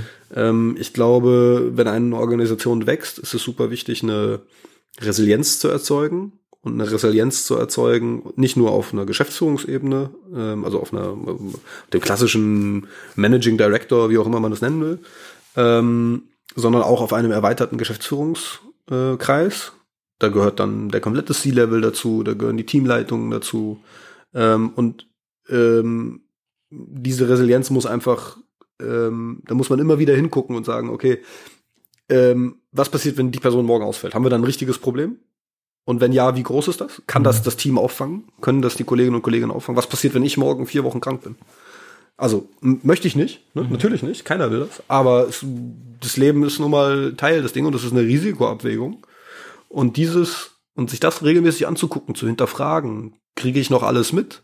Kriege ich äh, mit, wenn irgendwo was aus dem Ruder läuft? Da, und das, diesen Blick zu schärfen und diese äh, Fähigkeiten zu entwickeln, da gehört Coaching dazu. Mhm. Äh, und ich glaube, es wäre, es wird ein ganz großes, ein ganz großes Fragezeichen erzeugen, ähm, wenn jemand sagt, nee, das kann ich alles. Das kannst du nicht, Das lernst du nicht äh, nur durch, also wenn du es nur durch Ausprobieren lernst, machst du zu viele Fehler vielleicht auf dem Weg, die kosten Geld. Ja. Äh, Und du und kommst sagen- vielleicht nie ans Ziel. Oder viel langsamer ans Ziel. Und sich einfach einzugestehen, dass es vollkommen okay ist zu sagen, dafür nehme ich Coaching, dafür nehme ich mir jemanden an Bord, der das schon mal gemacht hat. Ja, also zum Beispiel, wir haben äh, jemanden als Coach ähm, äh, gehabt oder haben, der, die, die hat ein Unternehmen von, von 100 auf 350, 400 Leute gebracht. So, diese Erfahrung, die wirst du nicht vorher haben, wenn du das das erste Mal machst. So, das musst du, da, und da muss man die. Erfahrung, ja, da muss man die Erfahrung mitnehmen. Und das finde ich super wichtig. Ähm, ja, Und- von daher, So, um, um das Thema Delegieren und Personal und so weiter äh, abzuschließen, ist, ähm, habt ihr eine feste, also fest, fest ist sie nie, aber habt ihr eine geschriebene Unternehmenskultur? Äh, also ja, erstmal, wir haben einen, ähm, einen, eine Form von Brandbook, also wie verstehen wir uns als Marke. Ja. Ähm, und was bedeutet, was bedeuten diese Markenwerte? Also so einen Markenwert kannst du nicht nur nach außen transportieren, sondern den musst du auch leben. Und ähm, das ist geschrieben. Ähm, das ist eine Sache, die ist immer im Wandel. Ja, die entwickelt sich, glaube ich, am Anfang natürlich. Und die ist am Anfang auch viel, viel mehr abhängig von den Gründern. Wenn du ein Team von fünf Leuten hast, dann ähm, ist diese Kultur noch viel, viel mehr abhängig von dir selbst, als wenn du 50 Leute hast. Ja, die bringen ja auch ihre 55. Kultur mit rein. Ne? Ja. Wenn du, genau, wenn du 50 Kolleginnen und Kollegen hast, dann ist es auch Aufgabe der anderen Führungspersönlichkeiten, man ist ja irgendwann nicht mehr alleine, ähm, ist es auch Aufgabe derer, diese Kultur weiterzutragen. Und ähm, da nachzujustieren in schnellen Wachstumsphasen ist super wichtig. Mhm. Ähm, und bei uns ist jetzt nicht so, dass jeder irgendwie erstmal so, du kriegst jetzt hier erstmal 20 Seiten Papier, äh, so hast du dich zu verhalten. so ist es nicht. Äh, und ich glaube, das ist auch nicht, das ist auch nicht richtig. Aber gibt es ähm, etwas, was man lesen kann oder? ja, wie wir miteinander umgehen, wie wir arbeiten, ähm, das ist ein Wiki, das im Flow ist. Okay. Ähm, und äh, Brandbook auch äh, super wichtig, glaube ich, an der Stelle. Ähm, und auch viel Auswahlprozess. Ich hole mir, ich muss super, man muss super aufpassen und man fliegt lieber ein Interview mehr ähm, als eins zu wenig. Ähm, wir haben eine sehr niedrige Mitarbeiterfluktuation. Das ist ein gutes Zeichen. Wahrscheinlich auch ein sehr niedrige Krankheitstage. Ähm, Passt ja, also jetzt zusammen. nix, Ja. nicht, nichts, nicht, nichts über, äh, nicht, nichts irgendwie jetzt besorgniserregenden, Mhm. erregendes. Ähm, klar, in so einer Corona-Zeit, dass da mal einer wegfällt, das ist ja auch normal. Und Ja. Mhm. wenn du einmal, wenn dich einmal Corona zwei Wochen raushaut, dann hast du, äh, bist du schon schnell an so, so Durchschnittswerten. Ja. Ähm, aber ähm, wir haben eine relativ niedrige Mitarbeiterfluktuation. Ähm, wir legen Wert darauf, ähm, dass es, dass wir keine Kollegen und Kolleginnen einstellen, wo wir eigentlich schon bei der, bei, bei der Einstellung das Gefühl haben, so, ja, das ist, das passt nicht. Da muss man auch aufs Bauchgefühl mal hören. Ähm, und wir haben im, und das ist eine Sache, die haben wir gelernt in den, in diesen etwas schnelleren Wachstumsphasen. Äh, wir haben Prozesse entwickelt, wie man auch innerhalb einer Probezeit äh, ähm, Erkennt. sch schnell merkt, passt es? Besser passt für es beide, für beide. Besonders jetzt, wo es nicht so schwer ist, einen Job zu finden. Ähm, also nicht so schwer, nicht so schwer, wie es mal war, äh, dass man schnell abbricht dann. Ja, schnell abbricht oder vielleicht auch schnell nachjustiert. Also das muss ja nicht immer von jetzt auf gleich so, nee, passt nicht, tschüss. Ah, nee, nee, du Sondern- machst aber jetzt nicht mehr das, sondern ich glaube, du wärst besser auf diesen, Se- auf diesen Sessel dann. Das heißt, ja, oder halt, oder halt sagen, so, pass mal auf, ähm, hier haben wir, glaube ich, entweder, also wir haben ein Missverständnis, wie es funktionieren muss. Mhm. Und dieses Missverständnis müssen wir jetzt auflösen, weil sonst haben wir ein Problem. Und, da habt ihr Prozesse dafür, ne?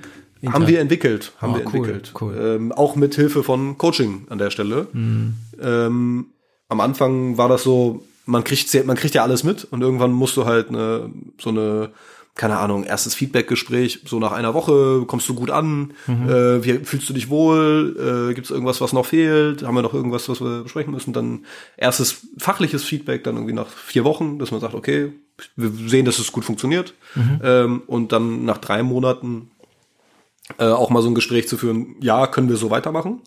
Also läuft das in die richtige Richtung? Oder halt auch ganz klar zu sagen, sorry, das läuft gerade nicht und folgende Sachen müssen sich verändern. weil sonst müssen wir in vier Wochen widersprechen. Okay. Und man merkt, und das habe ich am Anfang nicht geglaubt, oder also was heißt nicht geglaubt, ich konnte es mir halt schlecht vorstellen, man merkt, dass diese Prozesse dafür sorgen, dass man sehr schnell an einen Punkt kommt, wo man sich eingroovt, wo man merkt, okay, ähm, das ist, das so arbeiten wir hier zusammen und so funktioniert. Und wenn man so ein ernstes Gespräch nach drei Wochen, äh, nach drei Monaten führen muss, dann gibt es genau zwei Situationen. Die eine ist, und das wurde mir damals so gesagt und ich habe es nicht geglaubt und das ist aber genau so passiert. Jetzt Du bin ich gespannt. Dieses, du führst dieses Gespräch nach drei Monaten und sagst, pass mal auf, das funktioniert gerade nicht, weil folgende Themen müssen sich verbessern, sonst haben wir ein Problem miteinander. Und der sagt, ja, stimmt, habe ich auch bemerkt. Und es gibt zwei, und das machst du am, besten irgendwie, wenn danach zwei Tage frei sind, was weiß ich, äh, vom Wochenende oder so. Und dann gibt es genau zwei Möglichkeiten. Die Person kommt wieder und du hast das Gefühl, es ist eine 180-Grad-Drehung und es funktioniert einfach. Ja? So, es ist so, ein, so, ein, so eine klare Ansage einfach. Und ehrlich, direkt und fair sind so die, die, die, die, die Stichworte da. Ähm, und, es, und es funktioniert danach einfach. Und du kannst vier Wochen später dich zusammensetzen und sagen, genau so. Warum nicht gleich so, aber alles, alles richtig, so läuft. Oh, Alternative ist, es verändert sich nicht. Und dann weißt du vier Wochen später auch genau, woran du bist. Weil du weißt, ja. Mhm. Du weißt, es passt nicht. So. Und wir legen viel Wert darauf, dass wir im, im, im Ei- Einstellungsprozess, also in den, in den ersten, in den Interviews und in den, in den ersten Kennenlernen, ähm, schon feststellen, ob das passen kann. Ja, weil wenn wir das Gefühl haben, es passt nicht, dann brauchen wir es gar nicht erst versuchen. Ähm, aber wenn wir das Gefühl haben, es passt, dann gibt es diesen Prozess, äh, um sicherzustellen, dass es auch passt. Und wir haben solche Gespräche sehr, sehr selten, wohlgemerkt. Ne? Ähm, müssen sie sehr, sehr selten in der Will man ja führen. selten haben, ja. Wenn, wenn das am Anfang gut funktioniert, wenn, ja, wenn das Onboarding, sagen wir mal, gut funktioniert. Ähm, bist du noch bei, bei den Einstellungsgesprächen dabei? Äh, ja. Also äh, beim ersten Gespräch im Normalfall nicht. Mhm. Ähm, Gibt es immer so ein erstes Vortasten, äh, HR, wir haben mittlerweile natürlich auch HR. Genau, wäre meine Frage. Ihr habt jetzt HR, ne? Personalabteilung. Ja, das brauchst du irgendwann. Wie, Achtung, Ähm, Moment, warum nicht einfach ja? Warum? Ja. Hat's, war's schwer? Äh, nee, weil, weil man erst dann, wenn man mal jemanden hat, der sich diese Aufgaben annimmt, merkt, wie viel Zeit das eigentlich frisst. Also das war, das war ein positives Jahr. Das war ein Ja, wir haben, und ich bin auch sehr glücklich darum. Ähm, weil es, und das ist dieses Delegieren, ne? Ich, Man muss irgendwann delegieren und sagen, pass mal auf, da gibt's Leute, die, die, die machen das professionell, die machen das jeden Tag. Und das besser. Ist der Job. Und unter Umständen besser und ähm, ähm, besser und mit, mit mehr Fokus am Ende des Tages. So, wenn man solche Sachen immer nebenbei macht und nebenbei noch einen Arbeitsvertrag äh, anfertigen, so nach dem Motto, da wirst du irgendwann kirre im Kopf. Aus dem FF, ja, machen Sie Ja. den Arbeitsvertrag, ja. mhm. Ähm, und, ähm, und natürlich, um auch einen Ansprechpartner innerhalb der Belegschaft zu haben, eine Vertrauensperson. Ne? Ähm, naja, und ähm, das heißt normal erstes Vorgespräch, HR, ähm, und dann ähm, normalerweise mit mit Fach äh, mit einer mit mit der entsprechenden Fachleitung also mit dem entsprechenden Teamlead äh, dann war zweites Gespräch und dann spätestens äh, spätestens beim zweiten aller spätestens beim dritten aber eher beim zweiten. Bist du- äh, sitze ich dann sitze ich oder mein Geschäftsführungskollege äh, dabei. Ähm, und wir führen ein Gespräch ähm, also wo ich dann vielleicht auch nicht das ganze Gespräch dabei bin aber wo man sich auf jeden Fall mal kennenlernt man ein Gefühl für die andere Person bekommt.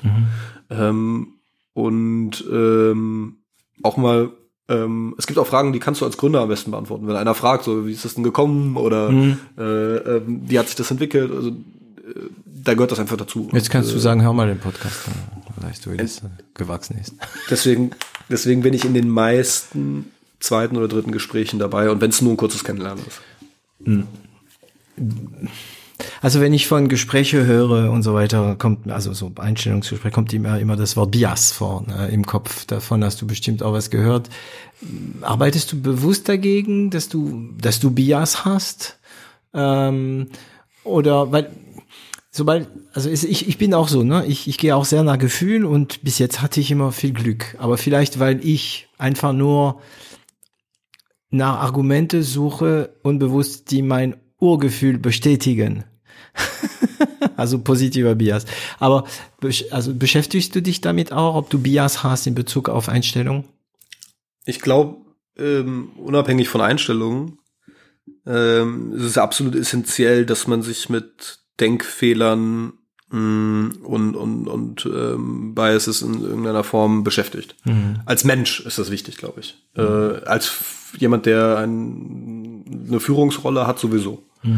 Ähm, äh, ganz kleiner Literaturtipp an der Stelle, die Kunst des klaren Denkens, 52 Denkfehler und wie man sie vermeidet. Mhm. Ähm, ganz kleines Buch, kann man nicht am Stück lesen, weil viel zu anstrengend, aber mhm. so ja, jede Woche ein, äh, eine davon mal sich anzugucken und wie die, wie die sich aufs, aufs generelle Leben applizieren.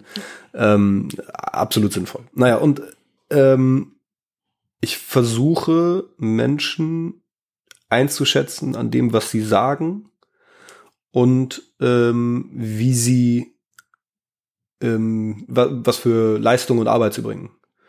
Ähm, es gibt gewisse Grundparameter, ne, Freundlichkeit und, und äh, Offenheit, und, äh, äh, mhm. Offenheit, normal, normaler Umgang miteinander. Mhm. Ähm, ich glaube, die, die, die sind absolut wichtig, um auch eine Unternehmenskultur nicht zu beschädigen. Ähm, aber ansonsten versuche ich, versuche ich, weil ich glaube, kein Mensch kann sagen, er ist frei von Biases. Ich glaube, es geht nicht. Nee. Äh, und es wäre auch unmenschlich zu sagen, man kann das. Ähm, aber ich versuche mich davon frei zu machen. Mhm.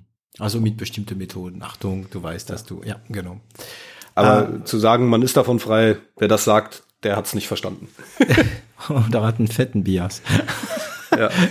ähm, schnell Wachstum, hast du gesagt. Hm, wie war der Wachstum bei euch? Also ich meine, ihr seid schon seit acht Jahren am Markt, ne? So ja, äh, Sieben, ich würde mal, äh, ich würde mal sagen, ähm, ja, seit Mai 2016 äh, mit den Apps und dann seit Anfang 2017 mit der Webseite, mhm. also beziehungsweise mit dem Web. Und ich glaube, da geht dann so der Startschuss richtig los, weil das vorher war so ein bisschen Beta-Testing mhm. ähm, und ähm, ja, Wachstum sehr lange mit einem sehr kleinen Team. Genau. Wie lange? Ähm, gute Frage. Ich glaube äh, die erste, das erste, der erste Wachstum, das sind ja immer so Sprünge, ne? Und dann brauchst du eine Zeit lang, um das zu verdauen, das Wachstum, und dann kannst du den nächsten Sprung machen. ja. Das ist nicht so eine äh, exponentielle oder lineare Kurve, insbesondere was die, was die Mitarbeiteranzahl angeht, nicht. Ähm, beim, beim Vertragswachstum haben wir das, glaube ich, ganz gut hingekriegt, da eine schöne Kurve zu produzieren, aber ich glaube, beim Mitarbeiterwachstum ist das eher so immer so Schritte. Mhm. Ähm, erster größerer Schritt dann äh, im Jahre 2017, Mitte 2017 bis Ende 2017, Anfang 2018 noch. Mhm. Und äh, nochmal ein großer Schritt. Wie viel? Äh, wie viele Leute waren das? Oder verdoppeln des Teams? Ja, zu dem Zeitpunkt verdoppeln des Teams. Also, aber, aber wir waren halt nur vier, fünf Leute vorher. Ja, okay, aber ne? es ist verdoppelt, es ist verdoppelt. Deswegen habe ich auch nicht gesagt vier, fünf, sondern verdoppelt ist ja auch eine, ein, eine, ein Maß. Ne? Genau. Und dann ähm, nochmal einen, und dann so ein bisschen plätscherndes Wachstum Mitarbeiter und dann nochmal einen sehr starken Wachstum Anfang 2000, also in der Corona-Zeit, also Anfang 2000. In der Corona-Zeit, also. Ja, klar. War auch einer der größten Fehler. Wir haben ein neues Büro angemietet, 400 äh, Quadratmeter. Kurz und, davor? Äh, erster Miettag war der erste dritte 2020. Achtung. Äh, also, Scheiße. also. Das heißt, wir no. hatten, wir mussten, es war wirklich, also du kannst das Timing nicht schlechter machen. No. Ähm, wir sind aus dem alten Büro ausgezogen, sind das neue Büro. Freut, neue freut Büro man sich auf die neuen Büros und so. Und wir haben zwei Wochen vorher, zwei Wochen bevor das neue Büro äh, angemietet war, haben wir alle Mitarbeiter in Homeoffice geschickt. Ähm, von heute auf morgen. Und Vertrag war aber unterschrieben und so, ne? Vertrag war unterschrieben. Hat's wehgetan? Äh, ja, ja das hat richtig wehgetan. Äh, wir haben alle Möbel abbestellt. Das Büro stand bis August komplett leer mit irgendwie nur fünf Tischen oder so. Ähm, Gingst du hin? Äh, ich bin teilweise, teilweise hingegangen, in der Zeit, wo es erlaubt war. Ne? Mhm, ähm, mhm. wir haben unsere Kollegen und Kolleginnen schon in Homeoffice geschickt. Wir haben uns zu dem Zeitpunkt dann mit einem mit, einem, mit unserem Führungsteam zusammengesetzt, mit unseren Stakeholdern mhm. äh, und haben gefragt, wie seht ihr diese Gesamtsituation? Damals war alles ganz frisch. Die, die Clubs und Bars hatten noch geöffnet. Mhm. Ähm, aber wir haben gemerkt, dass da irgendeine Welle kommt.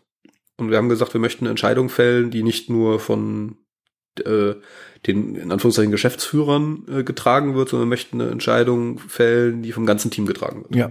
Und von den Investoren und so weiter wahrscheinlich auch noch. Äh, nee, zu dem nee. Zeitpunkt haben wir das, das haben wir für uns entschieden. Okay. Ähm, und wir haben dann gesagt äh, zu unserer Führungsrunde, wie seht ihr das? Ähm, wir haben das Gefühl, da kommt was, wir wissen aber noch nicht was. Ähm, und dann haben wir gesagt, äh, aus Risikogesichtspunkten ist es am einfachsten zu sagen, ja, wir sind ein Digitalunternehmen. Jeder hat Laptop. Ja. Jeder hat, also, Eigentlich also, geht es. Das ist ja der ja. Hammer. Das, das wäre schon früher gegangen. Und wir, und wir hatten vorher schon eine ziemlich lockere Homeoffice-Regelung. Mhm. Äh, so mit 24 Stunden vorher ankündigen. Und dann, also keiner hat bei uns jemals einen Urlaubstag genommen, weil er einen Heizungsmonteur hatte, der vorbeikommt oder so. Also das ist, war damals schon äh, so. Viel Hybrid-Meetings auch damals schon gehabt. Und naja, und wir haben halt gesagt, okay, wir haben uns dann gemeinsam entschieden, lass uns alle nach Hause schicken. Morgen darf noch jeder einmal ins Büro kommen Klein Zeug und, holen. und, Mhm. und Zeug holen, was er braucht. Ähm, und wenn wir in drei Wochen sagen, das war unnötig, auch okay. Mhm. Aber was passiert, wenn jetzt hier die Leute umfallen? Ähm, Ja, man hat es nicht gewusst. Man hat auch nicht gewusst, wie gefährlich das ist. Man, man vergisst das jetzt ein bisschen im Nachhinein. Ne?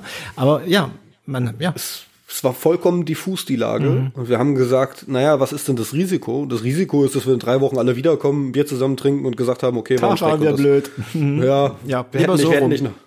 Genau. Und dann haben wir tatsächlich, da waren die Bars und Kneipen noch, äh, ich weiß noch, Schanze war noch alles offen. Also jeder, je, also hier bei uns im, im Amüsierviertel, da war alles offen noch. Mhm. Ähm, und wir haben schon gesagt, okay, ab morgen Homeoffice. Aber es ist kein Meeting ausgefallen. Es hat sich nichts verändert in der Zusammenarbeit. Wir haben morgens unsere Stand-ups gehabt. Wir haben äh, dann natürlich auch nochmal so ein paar extra Meetings eingeführt, um Company Update, All Hands Meeting äh, auch digital abzuhalten. Ähm, und es hat sich nichts verändert und wir haben, glaube ich, die richtige Entscheidung gefällt. Ähm, wir hatten natürlich Riesenglück, äh, unsere Telefonanlage komplett in der Cloud Zu äh, haben. Genau. zu haben, ähm, so wo andere dann erstmal gucken mussten, wie telefoniert man eigentlich von zu Hause. Das war von heute auf morgen möglich. Äh, es waren zwei Einstellungen. Äh, unsere Teams, unsere Meetings haben sowieso schon teilweise immer hybrid stattgefunden. Mhm. Wir hatten schon Kommunika überall Laptops. Kein, damals konntest du ja kein Laptop mehr kaufen auf einmal. Weil, ja. Mhm. Die, die ganzen großen Unternehmen, die haben alle keine Laptops gekriegt. Die brauchten von heute auf morgen 1000 Laptops. Ja, viel Spaß. Haben wir alle bestellt. Mhm. Alle gleichzeitig. Ja. Genau. Und wir hatten, was das angeht, einfach sehr, sehr viel Glück und ähm, als Digitalunternehmen natürlich auch ein Wettbewerbsvorteil in dem Moment. Ne? Ja, klar, weil die Versicherungen werden weiter abgeschlossen.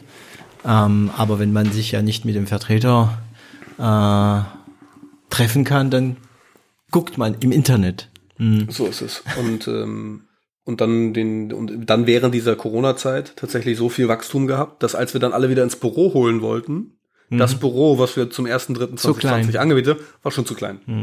Gibt's dann das hast du Büro noch oder nicht? Äh, wir haben es, äh, wir haben es jetzt, ähm, wir haben es jetzt, also wir haben dann äh, nach einem Untervermieter, nach einem Untermieter gesucht und haben es jetzt äh, aufgegeben und sitzen seit 22 Tagen im neuen Büro.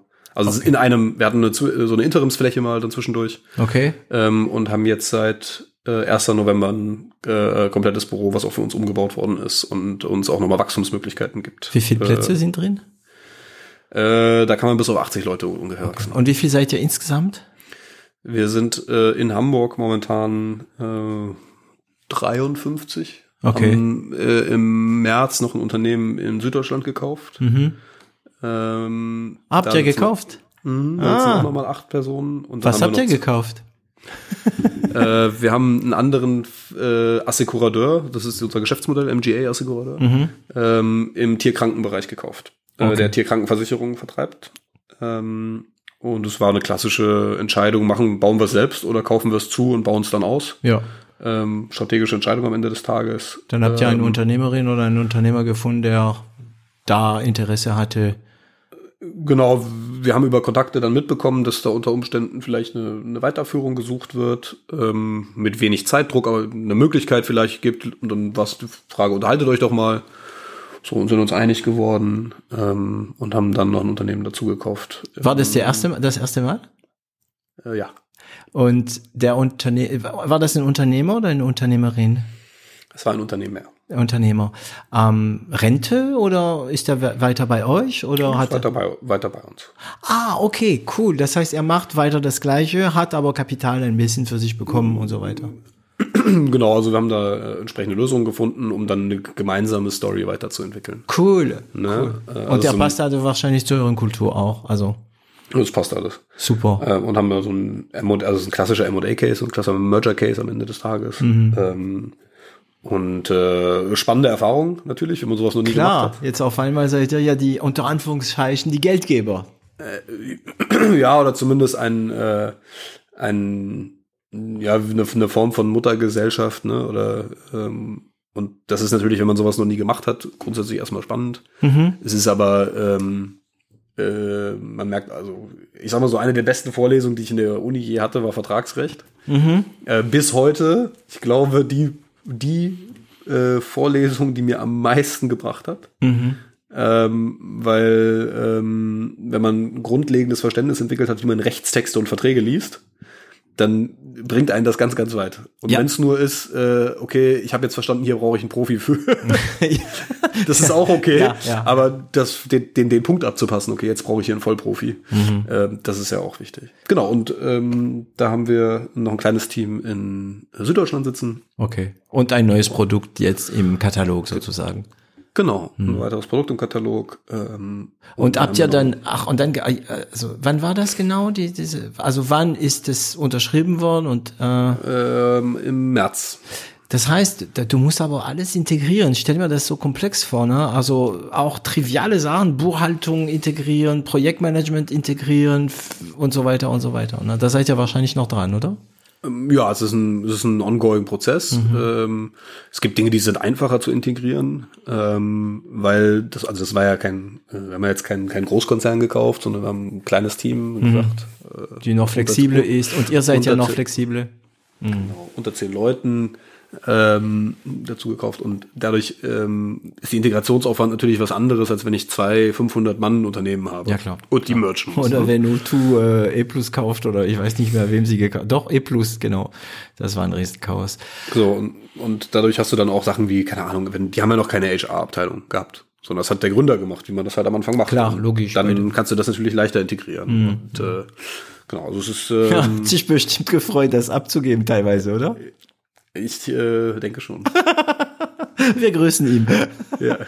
ähm, und wie geht's jetzt weiter? Was, also, das heißt, ihr seid gewachsen, Investitionen, haben wir alles, wir haben jetzt ein schönes Panorama, äh, einen schönen Weg zusammen äh, geschildert. Ähm, jetzt das erste Mal Firma kaufen. Ähm, wo geht's jetzt hin? Was wäre die Zukunft für Helden? Also die Zukunft für Helden, gute Frage. Ähm, also erstmal, äh, wir möchten gerne weiter wachsen. Ich glaube, wir haben äh, mitarbeitertechnisch, teamtechnisch sind wir schon stark gewachsen. Ähm, und da gibt's mit Sicherheit noch äh, einen gewissen Ausbau. Ähm, aber wir möchten jetzt nicht von, also wir sind jetzt, wie gesagt, ähm, über 60 Leute, 64 Leute insgesamt. Ähm, und das jetzt nochmal zu verdoppeln äh, innerhalb der nächsten zwölf Monate wäre jetzt nicht das Ziel. Aber wir haben natürlich noch, ähm, noch unbesetzte oder noch äh, Teams, die noch weiter ausgebaut werden möchten. Mm. Ähm, wichtig ist das, also dann klassisches Geschäftswachstum, also mehr Bruttoprämie entwickeln. Wir haben ein weiteres Produkt dazu gekauft, wo, wo wir auch einen strategischen Fokus sehen in dem ganzen Tierkrankenbereich. Ähm, bauen das weiter aus, bauen unseren Bestand weiter aus und ähm, bei allem Wachstum verlieren wir unsere Grundansätze nicht aus dem Blick. Mhm. Also die, das Verständnis für den Kunden, das, das Ziel tatsächlich hier einen Mehrwert im Versicherungs im Gutes Versicherungsmarkt- Produkt. Mhm. gutes Produkt ähm, und ähm, den diesen Mehrwert weiter zu, zu schaffen. Also wir sind damals, also ich, wie gesagt, es gibt ja mit Sicherheit auch Sachen, die man sich irgendwie sexier vorstellen kann als Versicherung. Ja. Aber wir sind alle gestartet, weil wir gesagt haben, wir möchten was verändern. Wir möchten ein Umdenken auch ent, äh, mit ähm, antreiben und, und begleiten. Und ich glaube, wir sind da auf gut, sehr gutem Weg. Wir haben in gewissen Bereichen absolut für Umdenken gesorgt. Ähm, und das weiter zu verfolgen und diese Wachstumsstory weiter mitzumachen, das ist die Zukunft für Helden. Und wo willst du hin, persönlich? Ähm, wo will ich hin? Ich bin ähm, Unternehmer. Ich verstehe mich als Unternehmer. Ich habe lange mit die, damit mir gehadert. Verstehe ich mich als Programmierer? Verstehe ich mich als technischer Leiter, Führungskraft, was auch immer. Aber ich verstehe mich als Unternehmer. Ähm, und ich werde immer weiter Unternehmen gründen. Ah, Das ist, das ist außer, das ist außer Frage. Hm. Ähm, ich habe keine Absicht, äh, hier nächstes Jahr aufzuhören mit Held. Die Story ist noch nicht vorbei. Mhm. Ich möchte diese Story immer weiter mit begleiten. Irgendwann muss man sich immer, glaube ich, die Frage stellen, bin ich noch die richtige Person für den Job oder gibt es jemanden, der ihn besser kann? Mhm. Und mit, als wir fünf Leute waren, habe ich mir die Frage gestellt, bin ich mit 50 Mann noch der Richtige? Oder bin ich Bootstrapper? Genau, oder bin ich Bootstrapper? Bin ich die, bin ich das, das, äh, das Schweizer Taschenmesser für und, und, und mach alles, ne? Ähm, und ich glaube, ich habe mich in den Jahren auch entwickelt und habe mich auch dahin entwickelt, dass ich jetzt noch die richtige Person für den Job bin. Bin ich das mit 500 Mann, wenn das mal eintreten sollte? Weiß ich nicht. Die Frage kann ich nicht beantworten. Ähm, und das wird die Zeit zeigen. Zum jetzigen Zeitpunkt, glaube ich, bin ich die richtige Person. treibe das gerne weiter mit voran. Du scheinst auch jemand sein, der sich immer mitentwickelt, ne? Und wenn ich das in fünf Jahren nicht mehr bin, hm. dann muss Und du man keinen Bock mehr hast. Ich glaube, ich glaube, der Bock, eine Unternehmensgeschichte weiter zu begleiten, der fehlt nicht. Ja, vielleicht hast du aber mehr Lust auf Bootstrap wieder mal. Ne? Wir werden sehen. Ich, ich finde es, also ich glaube, es ist ja auch eine, es ist ja auch eine Frage der persönlichen Weiterentwicklung. Wenn ich mich weiter persönlich, persönlich weiterentwickeln kann mhm. in der momentanen Phase, äh, ist doch toll. Äh, dann, das ist dieses, wo du sagtest, äh, bist du nicht der Typ fürs Studium, ne, um, um, de, um den Anfang mal wieder aufzuholen. Ähm, ich bin nicht der Typ dafür, etwas zu lernen für die Klausur in sechs Monaten. Aber heute was zu lernen, was ich morgen benutzen kann, um unser Unternehmen äh, weiterzubringen. Äh, weiterzubringen, äh, das macht mir Spaß. Und da habe ich auch, äh, auch weiterhin, weiterhin Lust zu. Okay. Eine letzte Frage, eine Standardfrage bei 0 auf 1. Die kennst du wahrscheinlich. Ähm, ich hoffe, du bist nicht zu sehr darauf vorbereitet. Aber mh, hm, picken wir uns mal den noch äh, jungen, noch jüngeren Jan Schmidt, ähm, der ja studiert und fragt sich, ob er jetzt aufhört mit der Studium oder nicht und sich auf die Firma konzentriert. Ähm, wenn du diesen jungen Jan äh, etwas sagen könntest, etwas ins Ohr flüstern könntest, was wäre das? Kauf Bitcoin. Nein. ähm. Nein. Äh. ähm, okay, vielen Dank. Das war eine schöne Folge von Null auf 1. Nein, äh, Entschuldigung, Bitcoin, du Sau. äh, der Spaß, der Spaß sei mir gegönnt an der Stelle. Nein, ja, ja. Ähm, das ist eine gute Frage. Und nein, ich bin darauf nicht vorbereitet. Ähm, fang früh an ähm, oder früher an, ähm, nicht mehr Zeit gegen Geld zu tauschen. Oh ja. Ich lasse das so stehen. Ich habe es ähm, ganz genau verstanden. Mhm. Du willst noch was dazu sagen, ja? Ja, ähm, weil wenn man, ähm, also man lernt viel. Agenturgeschäft ist eine extreme Lernmaschine, weil man super viele verschiedene Sachen gleichzeitig immer wieder nacheinander sieht. Man sieht ich habe alles gemacht, von Kinoreservierungssoftware über äh, Mobile E-Commerce, ähm, Procurement-Software für Mode, ähm, äh, Informationsportale für die Z Grundbildung, finanzielle Grundbildung der Bevölkerung in dritte Weltländer. Also ich habe so viele verschiedene Dinge gemacht mhm. und die bringen dir immer, die bringen dir super viel Information, super schnell äh, Know-how. Aber sie sind alle limitiert, skaliert durch den Faktor Zeit. Du kannst diese, du kannst Agenturarbeit nur mit mehr Mitarbeitern irgendwann skalieren. Du kannst, ähm, hm. äh, wenn du Freelancer bist, kannst du nur über mehr Stunden mehr Geld verdienen. Und ähm, frühzeitig sich Gedanken zu machen, wie, wie baue ich etwas Skalierbareres auf, das ist super wichtig. Hm. Was virtuell Skalierbares auch. Ja, das kann, das, ich glaube, das die großen Bereiche, in denen man skalieren kann, sind Medien. Ne? Äh, wenn du, wenn du, äh, das ist vielleicht der YouTuber, ja, äh, der der braucht die gleiche Zeit für ein Video irgendwann, aber irgendwann hat er mehr, mehr Audience. Mhm. Das ist vielleicht der, äh, der jemand, der Artikelblog schreibt. Das sind äh, Unternehmer, die im, im Bereich Technologie unterwegs sind. Ähm, das sind äh, unter Umständen auch E-Commerce-Projekte, ähm, wo man irgendwann Skal Skal Skalenfaktoren erreicht. Ähm, aber finde Möglichkeiten, äh, Geld zu verdienen, die nicht nur Zeit gegen Geld tauschen sind. Jan, ich äh, äh, ja, ich habe es gleich anders ein bisschen verstanden, was du davon gesagt hast. Es war mehr in der Richtung Rich Dad Poor Dad, die Idee. Äh, Ach so, ja. Genau. Mhm. Ähm, ich muss, also möchte mich bei dir bedanken. War eine sehr schöne äh, Zeit mit dir. Wir haben, glaube ich, jetzt die zwei Stunden durchbrochen. Also wird es Zeit, dass wir die Leute wieder nach Hause gehen lassen oder aus dem Autos, wenn sie gerade hören.